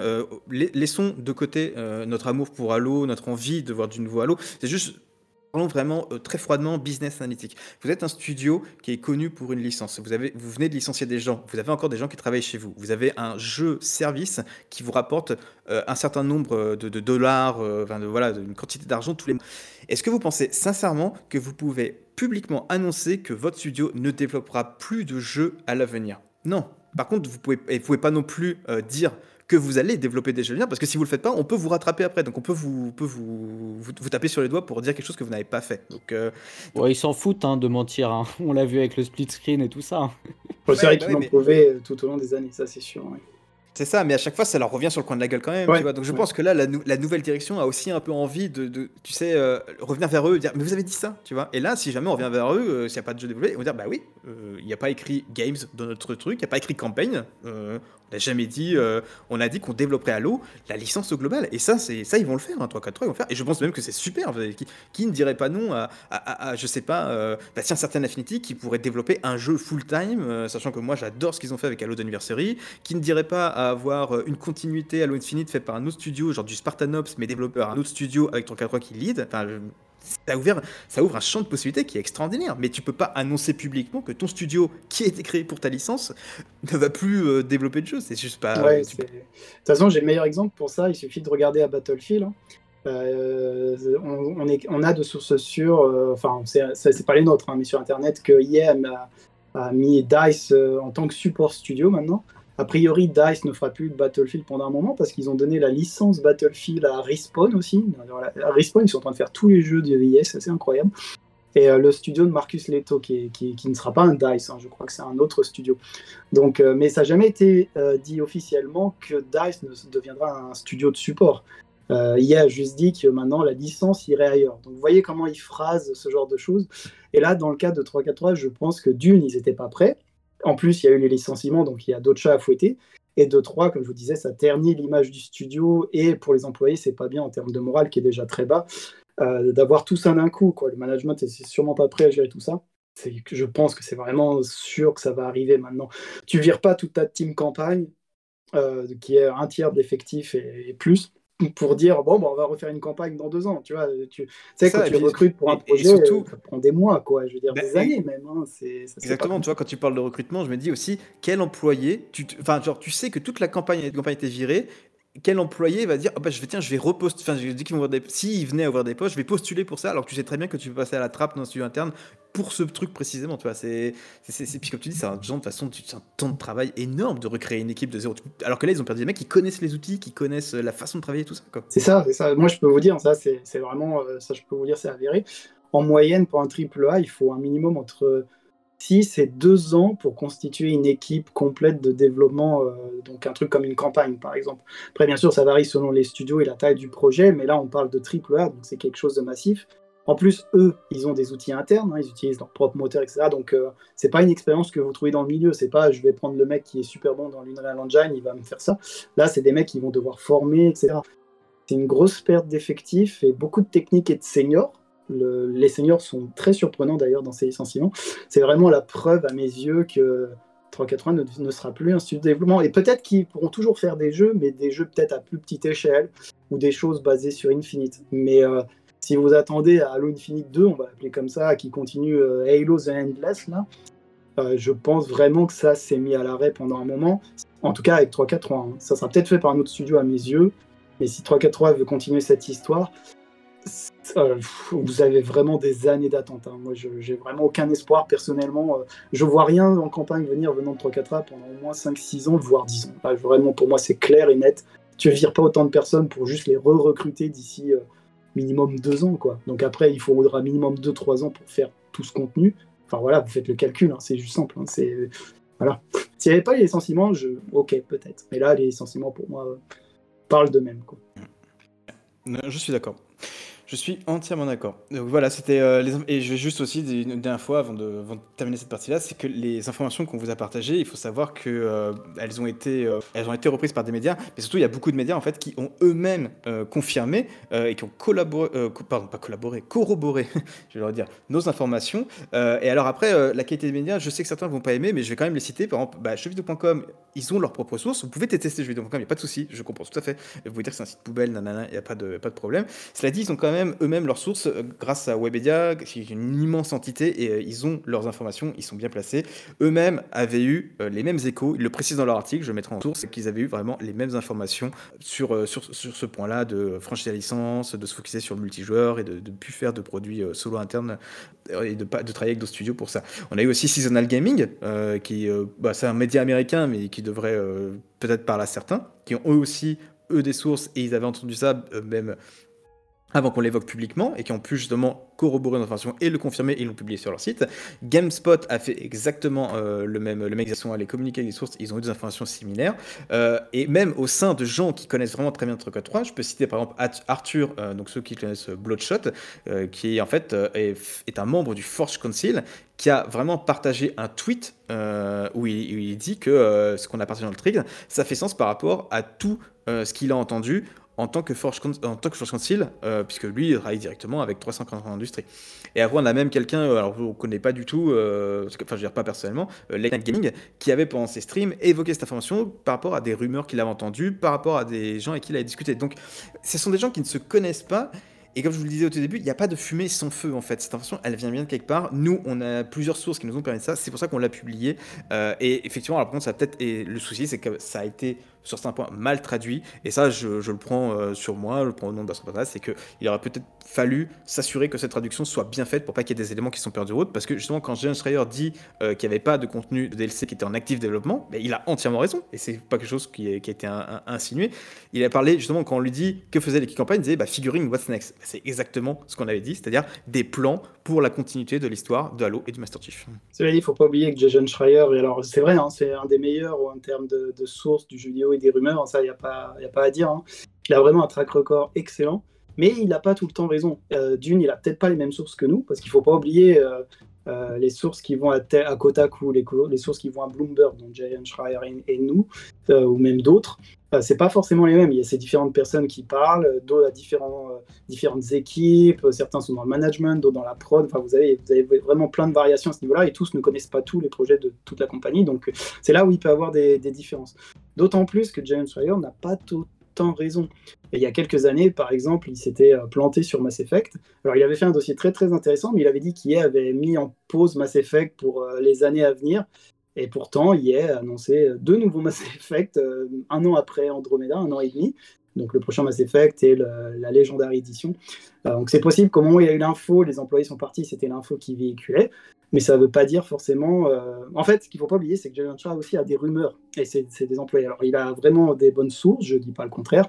Mais il n'a pas forcément tout le temps raison non plus. hein. Ça, je, peux même parler par expérience vis-à-vis de mon taf. Il y a quelques fois, on ils ont levé des sourcils sur ça. Enfin bref, mais voilà, il faut pas oublier ça. Quoi. Il y a eu euh, énormément de sources d'un peu partout là qui a popé. C'est ça le truc. Quoi. C'est pas la même source pour tout le monde. C'est ça. Donc voilà, c'était euh, voilà, c'était euh, un peu le gros sujet de cet épisode-là. Et je, tenais vraiment un peu à expliciter euh, bah, les informations qu'on a eues, ce qu'elles ont engendré, la commission que ça a eu par rapport à cette information qui a pris beaucoup, beaucoup d'ampleur. Et voilà, maintenant, je, vais le, je le dis aussi aux auditeurs, par rapport à ce thread que, que j'ai écrit personnellement, je suis droit dans mes bottes. J'ai une confiance absolue euh, dans mes sources. Elles ne m'ont jamais déçu, que ce soit même à l'époque d'Halo Destiny. On a toujours eu des bonnes sources euh, et qu'on vérifiait nous-mêmes. Donc euh, vraiment, j'ai Des firmes à Pâques, hein, pour, ceux, pour Oui, les le- anciens qui étaient là à l'époque de Destiny. Hein, le défirme à Pâques, personne n'y croyait. Hein, et puis, C'est clair, moi, bah oui, la- Je peux vous dire une petite anecdote hein, sur ça. hein. On avait leaké le défirme à Pâques à l'époque d'Halo Reach. Moi, je me souviendrai, il était 10h du soir chez moi. Il y a Microsoft qui m'appelle pour me dire qu'est-ce qui se passe? Je vous en dirai pas plus parce que c'est c'est entre nous à l'époque, mais euh, c'était vrai et ça s'est passé. Donc, on a des bonnes sources et euh, voilà. Non, Bon souvenir. Oui, c'est un très bon, très bon souvenir. Mais je me souviens surtout du souvenir qu'on était tous les trois en call et qu'on a dû dire euh, bon, on est, on est obligé de fermer le site, sinon on va se prendre. euh, Ouais, qu'est-ce qu'on fait. Il y a Franck et tout là qui appelle. euh, c'est quoi là? Eh oui, c'est pour ça. Donc, tout ça, je, le redis, je suis droit dans mes bottes par rapport à l'information. Euh, même, et même, le, communiqué de 343 n'invalide pas ce qu'on a dit. Euh, je vous l'ai dit, y a pas, ils n'ont pas précisé game. C'est voulu. euh, c'est, euh, je dis pas ça en mode euh, théorie du complot tout ça. C'est juste que, étant moi-même euh, dans, dans le design, dans la communication, je sais comment les boîtes fonctionnent. Aurélien peut vous le dire pareil, parce qu'il est dans le jeu vidéo. Chaque mot est très fortement pesé pour être sûr euh, que ce soit à la fois précis, suffisamment précis pour euh, de, de donner des informations concrètes, et suffisamment vague pour pas qu'on puisse vous rattraper après sur votre communiqué. C'est vraiment, euh, c'est- et, et en plus on voit un truc de deux lignes comme ça. Voilà, ça a été, assez- tous les mots ont été pesés, et réfléchis quoi. C'est ça, c'était c'était froid, c'est volontaire et c'est surtout libre à interprétation en fait. Vous voyez, il, il- il ne confirme absolument rien, il ne dénie absolument rien. Et c'est vrai qu'il joue avec les mots, il n'a pas mentionné le nom-jeu, il a parlé d'Halo en tant qu'IP, mais c'est tout à fait normal, c'est euh, c'est pour calmer le jeu, c'est tout. Il confirme rien, il ne ment, il, enfin il il ne dit non à rien non plus. C'est une Voilà, technique tout à fait standard. technique de RP standard. Donc voilà, c'est- on, va, on va terminer sur ça. C'était surtout pour dire que, que je confiance dans mes sources. Et si euh, un jour on voit que cette information était fausse, eh ben, je serai le premier à reconnaître que nous nous sommes trompés. Enfin, en tout cas, que moi je me suis trompé, que mes sources euh, ont peut-être euh, donné des informations erronées ou que je les ai mal commandées. Je, je le reconnaîtrai publiquement. Vous pouvez enregistrer ce moment-là et me le sortir. Et je, je l'ai toujours fait sur Passeport Quand on a tort, on le dit quand on a raison, on, bon, on, on, se- vante pas, mais juste en fait on laisse le temps parler pour nous, et je pense que là pareil, le, temps permettra de voir si ces informations qu'on a sont bien justifiables ou non. On va pouvoir à présent entamer la dernière partie de cette émission et on va pouvoir en fait parler euh, plus concrètement eh bien, de Halo Infinite en 2023. En fait, euh, que- quelles sont un peu nos attentes, quelles sont aussi qu'est-ce qui a été officiellement annoncé pour Halo Infinite en 2023.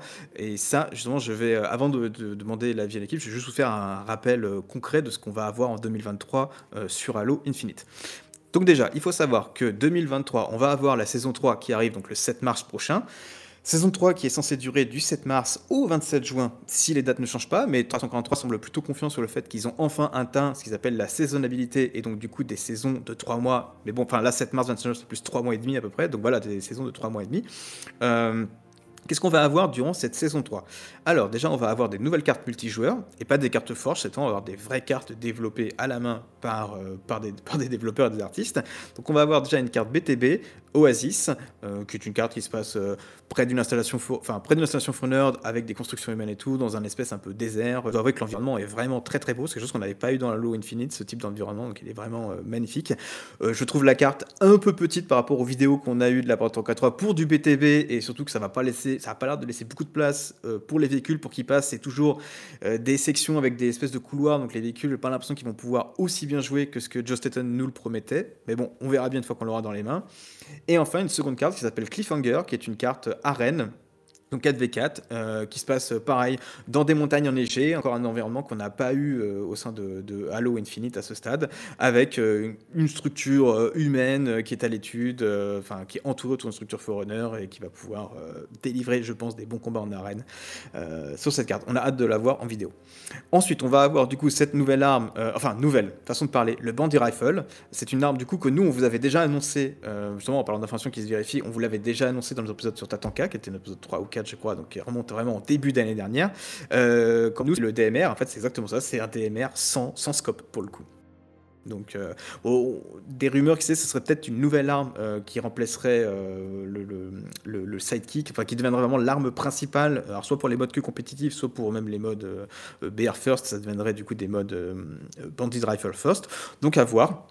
Et on a une arme qui est orientée pour euh, le, euh, le, le court, euh, vraiment très courte distance et euh, moyenne distance, puisqu'il n'y a pas de scope comme le DMR de pourra- tu ne pourras pas shooter à l'autre bout de la carte. Ça, t'en fous, le BR est tout à fait déjà capable de le faire. On va avoir aussi ce nouvel équipement qui est du coup qui est l'écran de fumée, qui est une espèce de ouais de- le, tech de Halo sur euh, bah, une, grenade fumigène en fait qui va créer une espèce de bulle, alors pas du tout une bulle protectrice, mais juste une bulle qui encercle une zone donnée et on voit rien de ce qui se passe à l'intérieur et quand tu es là-dedans tu ne vois rien de ce qui se passe à l'extérieur et tu n'apparais pas non plus sur les radars.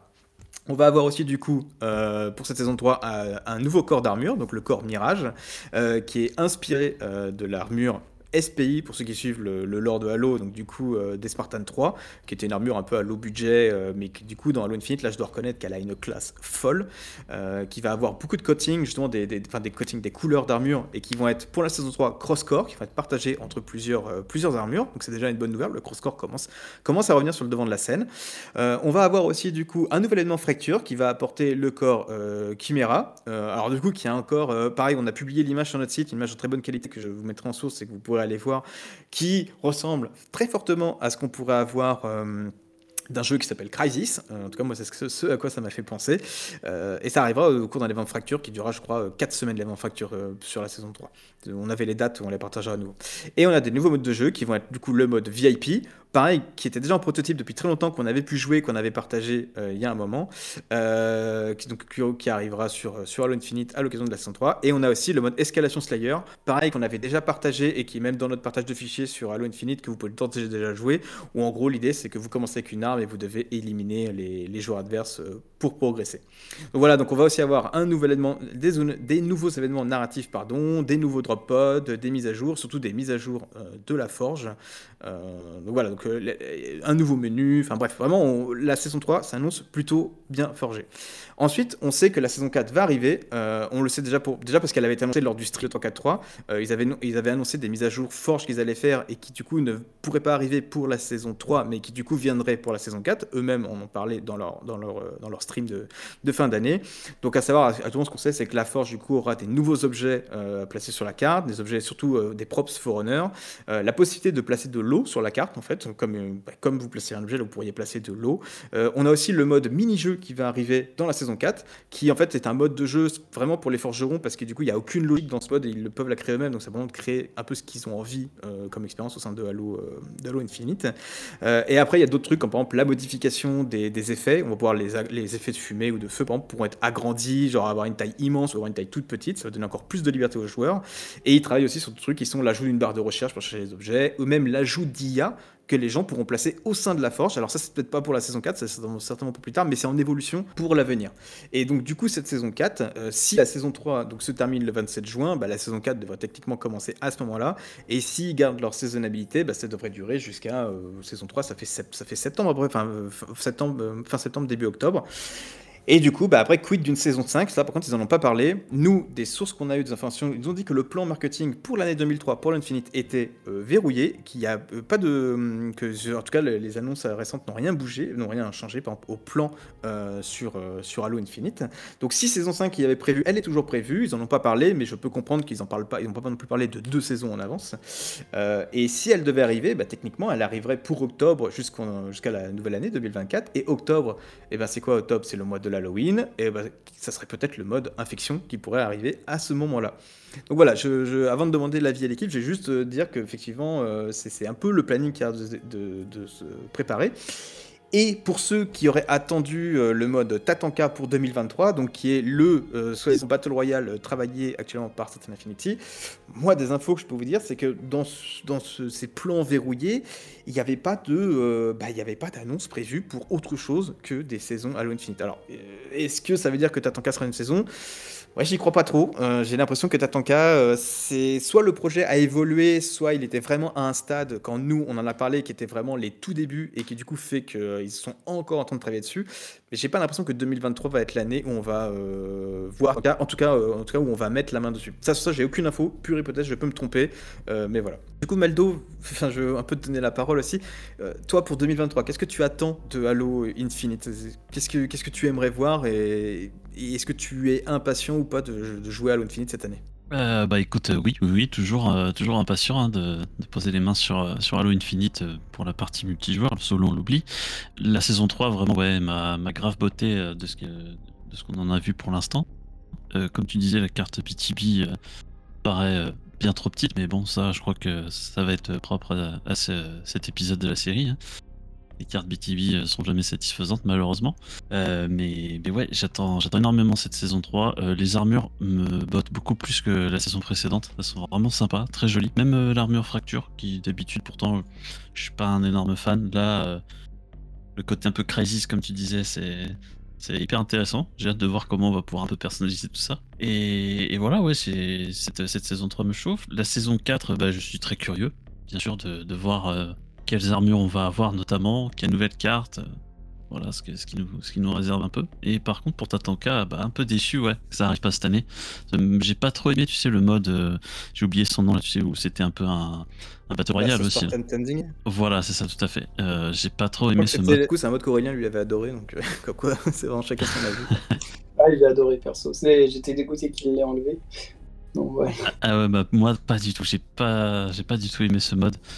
Euh, je l'ai fait hein, parce que voilà, c'était du contenu, mais, euh, mais non, j'ai vraiment pas apprécié. Mais au contraire de Tatanka qui a l'air d'être plutôt euh, tourné vers l'équipe en Battle Royale. Donc euh, là, ça, ça me chauffe, euh, ça me chauffe plutôt. Mais ouais, assez déçu qu'il n'arrive pas pour cette année. À voir quoi. Après, Mais, euh, attention, hein, je- je- je- là, c'est pas, c'est pas du tout une info que je dis qui va pas arriver. hein, C'est juste que moi, dans les plans qu'on m'a annoncés, on m'a pas dit qu'il y avait un genre un gros truc, euh, que ce soit en cas. On m'a on m'a juste dit que les plans des saisons étaient maintenus. Et voilà, c'est ça. Mais on m'a, on m'a pas dit, ouais, il y a un truc en plus qui arrive, un gros truc, tu vois. Donc euh, c'est, c'est une intuition personnelle que ça arrive pas cette année. Mais je serais ravi d'avoir tort. hein, ce serait cool.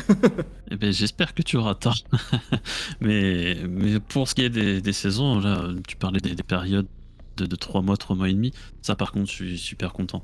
Parce que ça va moins donner l'impression de, de tourner en rond sur, euh, sur Halo. Mais après, bon, on a toujours les, les parties perso qui, elles, euh, sont, sont abondantes de, de contenu, quoi. Pour ça, le Game Brother, le fait qu'il est délivré en avance, euh, bon, il fonctionne pas tout le temps, mais pour y avoir joué, euh, c'est vrai qu'il y a des trucs très fun, ça permet de passer du temps. euh, bon, je, je, joue pas non plus beaucoup à Halo Infinite, euh, mais bon, voilà, il y a de quoi passer du temps, et, ça sera certainement mieux avec la saison à venir. Surtout qu'ils vont, là, ils travaillent sur une playlist Forge, du coup, où il y aura des cartes de la communauté, donc il y aura vraiment moyen d'avoir plus de contenu à jouer en matchmaking directement, parce que le problème du Custom Brother, c'est bien si tu vas toi-même, en fait, tu vois, mais les joueurs lambda, je pense qu'ils fouillent pas, ils vont pas déjà dans ces onglets-là, ils vont pas fouiller, ils lancent juste le matchmaking et puis ils voient ce qu'ils ont sous la main, quoi. Mais complètement, en sachant qu'en plus, euh, les parties perso n'apportent pas d'XP pour, euh, pour pouvoir monter ses passes. Donc, euh, oui, l'intérêt est assez limité pour pas mal de joueurs. ouais. Nico, toi, bon, bah, toi, je sais que c'est le contenu solo qui t'intéresse, mais par rapport au multi, qu'est-ce que, est-ce que, est-ce que 2000 2023 s'annonce comme une bonne année selon toi sur l'Infinite pour tes attentes? Bah, en fait, moi, j'ai un peu un problème déjà, c'est c'est qu'ils ont euh, déjà, quand je regarde le contenu de la saison 3, ça m'excite pas trop parce que pour moi, il n'y a pas énormément de nouveautés qui vont vraiment changer le game. Et aussi, l'autre chose, c'est que ils ont annoncé le contenu tellement tôt que, bah, au final, quand tu arrives près de la date, tu te dis ouais, ok, mais j'en entends, j'en entends parler depuis tellement longtemps que ça m'intéresse plus trop. Je pense par exemple aux, aux cartes multijoueurs, tu vois, je me dis pourquoi les avoir montrées en vidéo super à l'avance trop à l'avance alors qu'on était à peine euh, on commençait à peine à avoir la winter update et tout. Je sais même plus quand est-ce qu'ils les ont montrés mais alors je sais qu'on leur a demandé une roadmap. Je sais que je sais que ils, ont fait cette roadmap parce que les gens leur demandaient. Donc c'est un peu contra- contradictoire ce que je dis mais, mais ils sont pas obligés de dévoiler tout dans leur roadmap tu vois. Ils peuvent dire qu'ils font qu'ils font deux maps sans, les montrer totalement. Et là le fait tu vois d'avoir vu les walkthroughs euh, ou les fly les over les, les fly view je sais plus comment on peut dire euh, quand ils les ont montrés. Je, trouve ça dommage de la remontrer trop en avance. Moi, je prenais l'exemple de Fortnite, je pense souvent à ça, où Fortnite, bah, du jour au lendemain, t'as un truc qui change de ouf, et du coup, t'es pris dans la hype, t'as vraiment envie de tester parce que hier, la veille, tu ne savais pas que ça allait exister, et, et tu te dis, vas-y, putain, là, ça change tout. Là, tu vois, moi, j'aurais bien aimé que, enfin, dans le futur, j'aimerais bien qu'ils dévoilent les saisons plus proches de la sortie de la saison, qu'on ait vraiment ce moment où où, entre le reveal et le moment où tu peux le jouer, bah, c'est très rapide et tu, restes dans la hype et, je pense que ça va aider. Après, sinon, moi, ce qui m'excite, c'est tous les ajouts en Forge, parce que moi, j'adore les mini-jeux, j'adore les escape games en Forge et potentiellement les gens qui créent du contenu solo, comme tu disais, euh, en utilisant l'IA euh, de la campagne en Forge, potentiellement, c'est ce qui m'excite le plus, moi, j'avoue. Ah, je, je te- comprends tout à fait. Moi, je rêverais qu'on ait un, un firefight et je pense que pour ça Aurélien euh, va, me, va me seconder. Euh, bah, je veux juste revenir sur ce que, avant de passer la parole Aurélien, je veux juste revenir sur ce que tu disais sur Fortnite. Je suis euh, 100% d'accord avec toi. Et c'est pas que Fortnite d'ailleurs, enfin, c'est tous les jeux qui, qui font un peu du, drop euh, de dernière minute. C'est que Fortnite, euh, bon, déjà, ils, maîtrisent la hype euh, d'une façon comme très très peu de jeux l'ont maîtrisé. Ils savent très bien jouer avec les sentiments des joueurs et je, dois les applaudir pour ça. Mais c'est vrai que chaque saison, même les leaks qu'il y a, c'est assez pauvre en fait, tu vois, j'en suis euh, sur euh, Fortnite. Et du coup, c'est très très rare de savoir à l'avance qu'est-ce qui t'attend, euh, dans le sens qui t'attend, même les armes qui vont être voltées, euh, enfin mises au placard, pardon, les, euh, les, les habilités qui vont être ajoutées, les changements qui vont être faits sur la carte. Et du coup, quand t'as une nouvelle saison, déjà la nouvelle saison, elle est teasée genre euh, une semaine, enfin même si on sait quand elle va arriver, elle est teasée avec des visuels et tout, je crois une ou deux semaines avant maximum, donc tu commences à avoir une petite hype et après tac ça, ça se lâche et, et là tout paraît nouveau et t'as qu'une envie c'est de lancer le jeu pour aller tester le contenu. Et là où je suis entièrement d'accord avec toi, c'est que bah là je viens d'énumérer la, saison 3 et même si j'ai pas joué à la carte, j'ai déjà l'impression de la connaître en fait. Comme déjà elle m'inspire pas confiance la carte BTB euh, par rapport au véhicule et tout, je suis sûr que ça va être du contenu que je vais apprécier jouer, mais Ah, voilà, j'ai l'impression de déjà le connaître en fait. Donc du coup, il n'y a pas ce côté euh, plaisir de la découverte. Donc voilà, je veux juste te seconder sur ça. Je suis, euh, je suis entièrement d'accord avec toi. Et, je pense qu'à l'heure actuelle, ils font ça parce qu'ils étaient obligés de rassurer les gens sur leur saisonnabilité, sur le fait de, poursuivre Halo. Donc ils étaient obligés d'en montrer parce que de toute façon, la communauté voulait en voir. Euh, et j'espère qu'à l'avenir, effectivement, pour la saison 3, ils n'en pas la saison 4 trop tôt. Ils peuvent annoncer qu'il y a une saison 4, mais genre ne pas lâcher à l'avance le contenu. Juste tu dis voilà il va y avoir deux cartes, mais tu la montres même pas euh, ou, et tu voilà voilà tu montres même pas le contenu qu'il va y avoir. Tu le délivres un petit peu avant pour qu'on ait vraiment ce, cette hype qui arrive.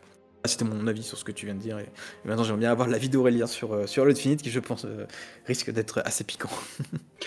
Ouais, non, peut-être pas à ce point, mais bon, déjà pour moi, tu vois, par rapport à ce qu'on disait, 2023, ça va pas être l'année d'Halo, clairement, ça va être l'année de Starfield, parce que c'est plus gros euh, achat Microsoft sans compter Activision Blizzard, donc ils vont focus dessus à fond. En plus, c'est science-fiction, c'est Bethesda, enfin bref. Donc euh, pour moi, bah, en dehors de la série télé et les saisons déjà annoncées, je pense pas qu'il y aura énormément d'autres choses, tu vois, Tatanka et tout ça, ça me surprendrait absolument pas, il y aura rien cette année. Même pas une annonce, hein, je pense pas.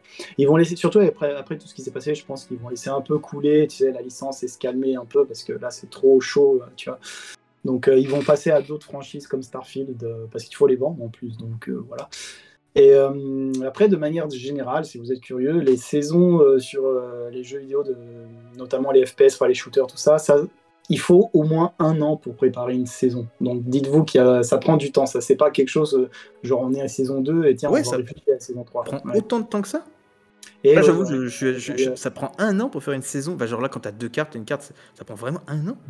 Ouais, ouais, alors je ne pourrais pas vous dire euh, les, les jeux en question, mais en tout cas, euh, la planification pour ce genre de truc, c'est effectivement un an parce qu'il faut valider ça au super management. Donc, dans ce cas de 343, c'est sûrement Microsoft qui valide le projet et le budget et le marketing, que toutes les équipes se synchronisent, que le développement de ce contenu se fasse.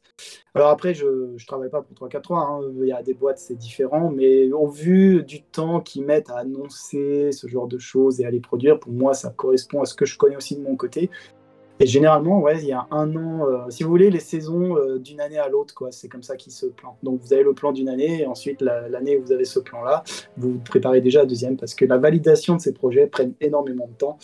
Donc voilà, je voulais poser ça là, parce que je trouvais que c'était intéressant, mais... euh, après, il y a des studios, tu sais, comme Fortnite, où j'imagine qu'ils ont une pipeline vraiment différente. Même si les deals avec Marvel et tout ça, au début, je pense que ça a dû prendre beaucoup de temps. Après, quand tu as un gros succès, tout ça, tout s'enchaîne beaucoup plus vite entre les boîtes. Donc, euh, il y a ce facteur succès qui est là aussi. Donc, ça dépend après, euh, suivant euh, ça. Fortnite est peut-être l'exception, j'en sais rien. Mais Ouais. voilà. Et sinon, bah, au niveau de la saison 3, euh, la bulle a l'air sympa, je trouve, niveau gameplay. C'est sympa que ça brouille un peu le radar. Ça, je trouve, c'est une bonne idée d'avoir une petite zone d'ombre. Ça peut être très sympa en objectif d'ailleurs. Le bandit, donc le, fameux DMR sans scope. Alors, moi, je, pour ceux qui me connaissent, je suis un, énorme fan de Halo Reach. Avec Halo 1, c'est mes deux bébés, quoi. Je veux dire, j'a- j'adore ces deux jeux. Ils sont, je les considère quasi parfaits si on exclut euh, la carapace, l'armure mais bon, ça, c'est autre chose. Et le DMR, c'est une de mes armes favorites, je la trouve magnifique. Là, le fait qu'ils aient enlevé le scope, je vous avoue que ça m'embête un peu parce que je trouve pas que la sandbox du jeu a besoin d'une carabine humaine, parce que dans l'idée, c'est ça, sachant que le pistolet fait déjà plus ou moins ce rôle, euh, parce que tu tires piou piou piou comme ça. Donc, euh, je, trouve que c'est un choix un peu douteux euh, pour être la nouvelle arme qu'ils ajoutent, alors qu'on aurait pu avoir le saut, le ray gun, le laser Spartan, euh, le lance-grenade. Enfin, vous voyez, il y a même des armes de 3-4-3, comme, je disais, euh, le sticky déto- détonateur. Il y a des armes qui apporteraient beaucoup plus au gameplay, je trouve, des anciens Halo, qu'un DMR sans scope. Je trouve ça un peu. euh, Bon, on dirait qu'ils ont dit, tiens, en e-sport, est-ce qu'on pourrait avoir un, truc un peu différent du BR pour avoir un peu de variété? Ouais, bah ça, c'est bon, tu vois. Donc, je sais pas, je. Je dis pas que l'arme a l'air nulle, elle est très bien faite visuellement et tout. C'est juste que bon, je, est-ce qu'il y en avait vraiment besoin là? Est-ce que c'était vraiment intéressant? Bon, on avait déjà le BR, enfin je sais pas. On verra bien après. Bon voilà. Et la map multi euh, BTB, alors elle est super jolie. Quand j'ai vu la présentation, euh, ah, j'ai fait waouh, ça c'est vraiment du Halo à l'ancienne. euh, c'est- vraiment chouette. Ça me rappelait un peu la map Firefight de Reach euh, usine. Vous remplacez le côté usine humain par le truc fourneur, mais dans l'idée avec la carrière la clairière qu'il y avait, le, le level design me rappelle un peu ça. Euh, je sais plus comment elle s'appelait, Unearth, un truc comme ça. C'était celle qui était faite par euh, peut-être certaines Affinity d'ailleurs aussi, celle-là. Euh, donc ouais, la map est vraiment super, vraiment visuellement rien à dire. Par contre, comme toi, je trouve de ce qu'on a pu voir le level design un peu douteux parce que c'est des petites ruelles avec des pour les véhicules, avec beaucoup de, de roches surélevées pour les Spartans. Du coup, déjà les véhicules meurent très rapidement dans Halo Infinite. Et là, j'ai mes doutes euh, sur l'utilité de la map en termes de BTB. Mais après, j'en reviens au problème de base que j'ai avec le BTB, moi personnellement, c'est qu'il y a 24 joueurs. Et je, je- je trouve que BTB à 24 joueurs ne marche pas. Euh, les rares fois où j'ai pu faire du BTB à 16 joueurs sur Infinite, quand il y avait eu des bugs, j'ai trouvé ça beaucoup mieux. Et euh, bah, des fois, trop, c'est pas forcément mieux. quoi. Donc, cette map, pour moi, à mes yeux, serait pas mal à 16 joueurs. Enfin, bon, après, j'y ai pas joué, hein, attention, je c'est de la spéculation. Mais voilà, Ouais, elle est super jolie. Je suis vraiment curieux de la tester, mais j'ai mes doutes sur le, sur le level design, on va dire ça comme ça. Voilà. Donc, Mm. ouais, a priori, euh, ça s'annonce bien, quoi. Une bonne saison, en tout cas, à venir. Moi, je pense que je pense qu'on va pouvoir terminer sur ça, effectivement. Euh, ceux qui veulent du Halo 3, du Halo, pardon, pas du Halo 3, du Halo Infinite euh, en 2023, eh ben, euh, vous allez avoir euh, ce qu'il faut. Vous n'avez pas trop, pas vraiment vous inquiéter pour le jeu. Je pense que 3 et, côté multijoueur, en tout cas, ils tiennent le, ils tiennent le bon bout. ils voient un peu le, le- bout du tunnel et le contenu qu'ils annoncent a vraiment intéressant.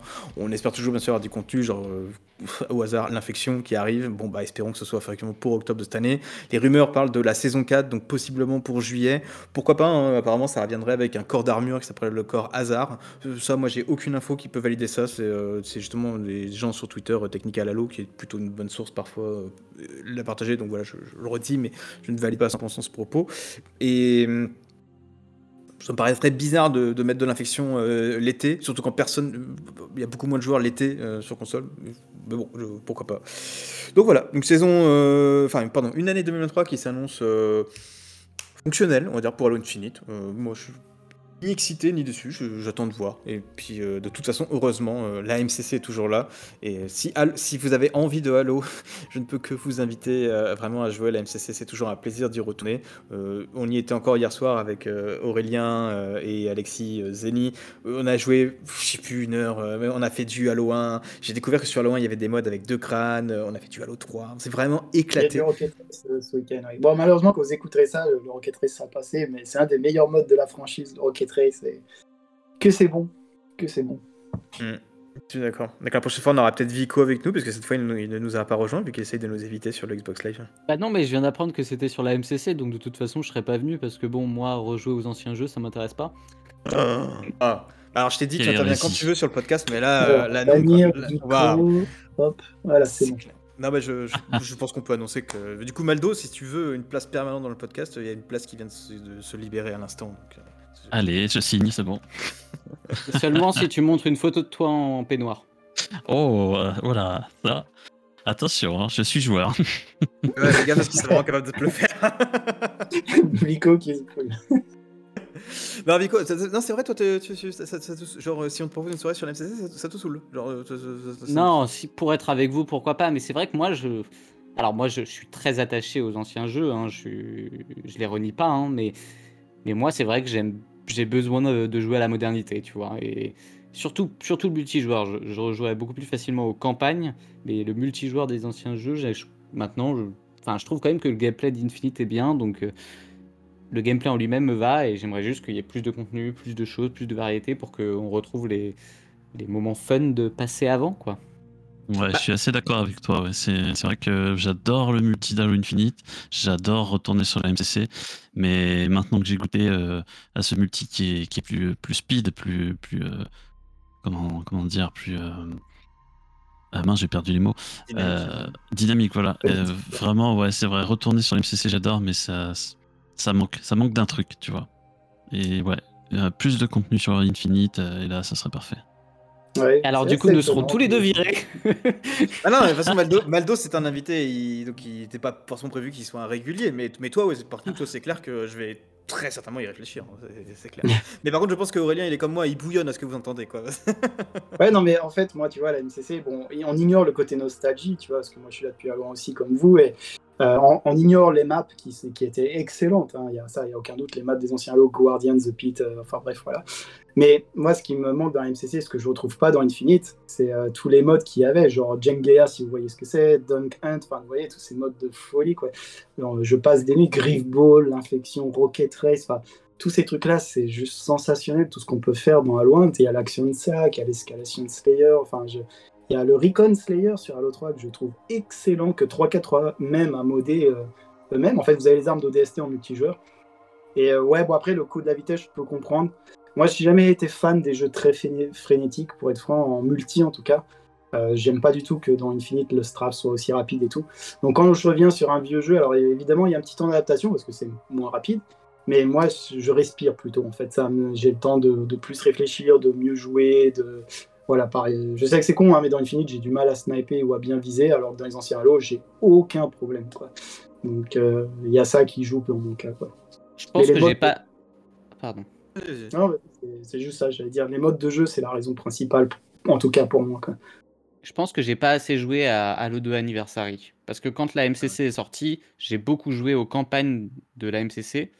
Je voulais toutes les refaire, c'est normal. Et du coup, ben, au bout de- d'avoir fait toutes les campagnes et les avoir fait en coop, j'ai pas assez joué au multijoueur et du coup, j'ai pas assez joué au- à Halo 2 Ati- Anniversary. Et je pense que ça, c'était peut-être l'expérience qui était la, la meilleure à ce moment-là et c'est peut-être celle sur laquelle j'aurais plus envie de revenir. Si Bon, bah, on sait, euh, on sait ce qu'on va faire avec Future. Ah bah oui, hein. non mais voilà, c'est ça, on va Ouais. l'inviter pour le MCC, hein, mais, euh, et, et pas pour le MCC, pour du Halo Anniversary, hein, puis t'as intérêt à l'aimer, parce que sinon tu dégages vraiment. Mais euh, non mais je pense que surtout le, celui qui pourrait vraiment dire que du bien de la MCC, bon là il est pas là ce soir, et euh, j'es- j'espère qu'il se, remet en- qu'il se remet en forme comme il faut, c'est Alexis, parce que du coup Alexis, lui, Halo Anniversary, c'est, il est un peu comme moi, il, c'est vraiment son multijoueur Halo euh, number one, c'est son favori.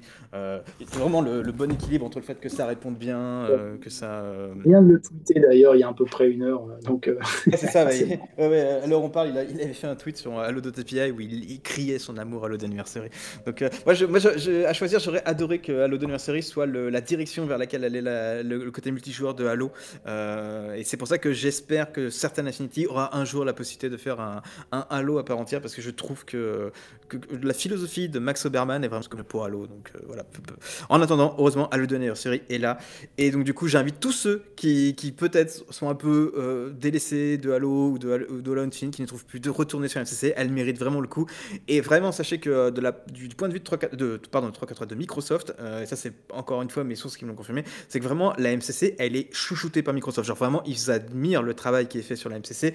Et au point où même des, euh, à Seattle, donc là où, se trouve Seattle, et, euh, où se trouve euh, 343 euh, et, et même Bungie, la MCC, par les développeurs, elle est saluée vraiment comme un tour de magie incroyable. Parce qu'ils se demandent encore comment c'est possible d'avoir autant de moteurs sur un jeu et que ça fonctionne. Alors, ça fonctionnait pas au début, mais maintenant, elle fonctionne très très bien. Donc voilà, donc vraiment, elle est, elle est, elle est chouchoutée, elle est vraiment très bien vue, elle sera toujours là, elle, continue d'être mise à jour. Vraiment, c'est une, ça vaut le coup. Si on aime, si on n'aime pas Halo Infinite, mais qu'on a envie de sa dose de Halo, eh bien, on a la MCC. Et si jamais, alors, je me tire une balle dans le pied par rapport à Halo en général, mais si jamais on, on aime pas trop l'Infinite, que la MCC, on la connaît par cœur, et il y a un autre jeu Halo que je peux vous conseiller de jouer, et c'est pas vraiment un jeu Halo, c'est Splitgate. Splitgate, vraiment, c'est le gameplay de Halo idéal à mon sens. Alors on enlève les portails, il y a un mode classique sans portail et tout ça, mais je trouve qu'on retrouve vraiment les sensations de Halo. Et comme dirait Aurélien, le skill, enfin le, niveau de jeu qu'on a dans un jeu Halo classique, on peut le transférer sur Splitgate, et vraiment il y a de quoi s'éclater. Alors oui, le jeu est pas suivi, les maps sont un peu pauvres, mais le jeu est vraiment très bon. Ouais, c'est vraiment un des rares jeux où, en fait, si vous le testez, si vous êtes curieux, où le, votre skill de Halo, la façon de, de, de penser, strifer, euh, tout ça, se transfère vraiment sur Splitgate. Alors, vous n'avez pas les grenades, vous n'avez pas les véhicules, vous n'avez pas l'univers d'Halo, donc c'est pas, c'est pas aussi bien, clairement. Mais euh, c'est quand même un free-to-play vraiment pas mal crossplay et tout, et euh, vous retrouverez vos marques. hein. Le mec, il dit la même chose, il dit double kill, triple kill, perfection. Donc, euh, c'est euh, ouais, ouais, c'est un, c'est un spin-off euh, pas Halo, mais euh, voilà quoi, c'est à tester. Essayez-le, vous verrez. vous-même. Maldo, Vico, est-ce que si je vous propose un jour une soirée euh, Splitgate, ça vous tente? Ah bah écoute, euh, totalement, j'ai entendu parler vaguement de ce jeu, mais j'ai jamais testé, donc ouais, ça, ça, me, ça me tente carrément. Tu sais quoi? Toi qui m'invitais à faire un live avec toi, je te propose que le prochain live, on le fait sur Splitgate. Ça te tente hein? Eh bah carrément. Vraiment, euh, c'est ouais, c'est acté, c'est bon. Allez, c'est- Vico et toi, t'as déjà joué à ce jeu? Ça te tente ou, ou tu- ou pas, trop, pas du tout? J'ai pas essayé, mais je suis ouvert à toute nouvelle expérience. Il n'y a Bah. pas de solo, hein, je précise. hein. non, je sais, je sais. Par contre, c'est free to play ou faut payer? Je me souviens plus. Non, c'est free to play. Ouais. Ah, free to play, ok. Et euh, vu que le jeu, en fait, le, le, studio, ils ont annoncé que. Alors, eux, ils l'ont annoncé publiquement, tu vois, ils ont pas, pas serré les fesses, ils sont allés mot pour mot. Ils ont dit qu'ils arrêtaient de suivre le jeu. Ben, c'est parce qu'en fait, ils, ils, considèrent que euh, c'était une très bonne expérience. Il a été fait assez rapidement par deux, trois personnes. Donc, euh, il n'est pas au niveau de qualité que maintenant ils pourraient avoir. Maintenant qu'ils ont eu des, investis des investisseurs et tout ça qui ont investi dans le studio, qu'il a grossi. Donc, en fait, ils ont laissé le jeu, mais ils le laissent en, en, en ligne. C'est juste qu'ils ne rajoutent pas de nouveaux contenus. Mais du coup, leur dernier Battle Pass, ils l'ont rendu gratuit. tous les jours, tu reçois des bonus et tout ça. J'ai l'impression de faire une pub pour Splitgate alors que c'est pas du tout le cas, mais voilà, c'est juste pour te donner un truc. Donc, euh, donc... Ouais, et puis pour euh, la petite anecdote sur ça, si vous dites que le studio s'appelle, je crois, euh, 1047. 1047. Ouais, ouais, et en fait, ça, c'est une référence à la chambre où le mec jouait à Halo quand il était à l'école aux États-Unis, une connerie comme ça, parce que c'est des fans d'Halo à la base. Et euh, ils avaient fait ce projet d'étudiants, euh, donc qui est Splitgate, mais ça n'avait pas trop pris durant la bêta, ça avait bien marché sur PC au début. Puis après, ils ont fait cette refonte visuelle et tout, et c'est comme ça que cette refonte s'est fait connaître un peu l'année dernière. Donc c'est assez marrant de voir que c'est des anciens d'Halo aussi qui ont aimé. Et je dirais quand même l'avantage de Splitgate sur Halo, alors c'est un très léger, hein, mais c'est quand même ça, vous pouvez y jouer sur PS4. Alors si vous êtes fan d'Halo et vous avez plus de Xbox ou de PC, parce qu'il y en a qui ont switché chez PlayStation durant l'ère euh, Xbox One, euh, je pense que c'est le Halo le plus proche d'un Halo sur PlayStation. Et c'est crossplay, donc vous pouvez jouer même avec vos potes sur Xbox. C'est un petit détail bête, mais euh, ouais, sur PlayStation, c'est vraiment, je pense, le jeu qui est le plus proche de Halo et c'est gratuit. Donc essayez-le si c'est le cas. Ce que vous ne savez pas, c'est que le studio a arrêté le développement de Splitgate parce qu'ils ont été appelés par 343 pour développer le prochain Halo. Ah, si ça pouvait être vrai. Si ça pouvait être vrai. Genre, si un jour tu arrives à avoir des vraies sources, je prierai pour que cette information soit vraie. Parce que je trouve que eux, ils ont aussi un peu la même philosophie que Max Oberman sur le multi et, et que ça peut fonctionner. Donc, euh, ok les gars, donc on prend l'engagement. Euh, prochaine fois, Maldo fait un live et euh, on joue avec lui bah, sur, son, sur sa chaîne Twitch et on se fait un live Split Gates euh, tous ensemble. Ça, ça vous va? On signe? Ça et la MCC, j'insiste. Ok, la MCC aussi. C'est bon? Maldo, Eh tu ben, vas- sans aucun problème, sans aucun problème. Je vous attends, il n'y a, pas de souci, vous êtes les bienvenus. Et ben du coup, écoutez, on va, on va s'arrêter là dans la joie et la bonne humeur. Euh, je vous remercie les gars euh, d'être, euh, bah, d'avoir participé à ce premier épisode de l'année. Comme je vous l'ai dit, on va tous se retrouver du coup. maintenant, ça sera tous les mois. Donc on se retrouvera le mois prochain. Je pense que le mois prochain, le sujet qu'on va aborder, c'est va être un truc assez nostalgique. Et j'en ai parlé sur le live de Maldonard un peu avant. On va faire un épisode des meilleurs moments de Halo à l'I3 lors de l'I3. Vraiment un concentré de nostalgie où on va parler de, notre classement, un peu des moments qui nous ont le plus émus. Euh, et l'équipe devrait être là normalement. J'espère que cette fois on sera au complet euh, pour, euh, pour en parler. Et sinon, bah, vous pouvez euh, prochainement nous retrouver pour un live sur la chaîne euh, de Maldonard. Twitch, est-ce que, euh, Twitch, pardon. Maldo, est-ce que tu veux te faire euh, maintenant un, peu de pub pour ta chaîne Twitch en donnant le, nom? Alors, bah, c'est simple, c'est Twitch euh, TV, euh, twitch.tv slash Maldonard. Voilà, donc euh, je ne fais pas de planning, je suis pas un streamer qui fait des plannings parce que euh, bah, j'ai pas forcément toujours le temps. Mais euh, voilà, vous pouvez rejoindre ma chaîne et mon Discord pour, et mon Twitter aussi, et pour avoir euh, bah, les infos de mes prochains streams. Bah écoute Maldo, euh, sincèrement, merci d'avoir euh, de, de nous avoir re- rejoints pour cet épisode. Euh, Bah, merci. à vous surtout. Bah, de rien, je pense que. C'était un plaisir. Hein. Oui. Quand tu veux. Les gars, c'était votre premier invité, c'est c'est cool, ça vous, ça vous donne, on aura d'autres invités comme ça, ça vous tente? Bah ouais, carrément. De toute façon, on avait même parlé éventuellement de faire peut-être des sessions, des sessions Halo euh, MCC, encore une fois, mais ça peut être Infinite ou autre, ou euh, avec, euh, avec des auditeurs. Donc il y a pas mal de choses où on a pensé à faire, euh, juste pour passer un bon moment. Donc euh, ouais. Eh bien écoutez les gars, On aime tous Halo, c'est le principal. c'est vrai, c'est vrai, c'est vrai. Enfin, dépend de quel halo tu parles. oh, oh, ne rentrons pas dans ce débat-là. Euh, bah, écoutez les gars, à nouveau, merci. euh, et merci euh, à tous ceux et toutes celles qui nous ont écoutés. Vous nous retrouvez donc le mois prochain. Sinon, on est sur Twitter. On... L'actualité Halo au quotidien sur Twitter ou sur le site. Et, et puis voilà, que, que vous dire de plus à part, euh, ça sera un plaisir de, de, de, de- de partager de l'info avec vous dès qu'on aura l'occasion et d'enregistrer un nouvel épisode. Ciao tout le monde et euh, bah, rendez-vous dans un mois pour le prochain épisode. Bisous bisous. Salut tout le monde, bonne soirée.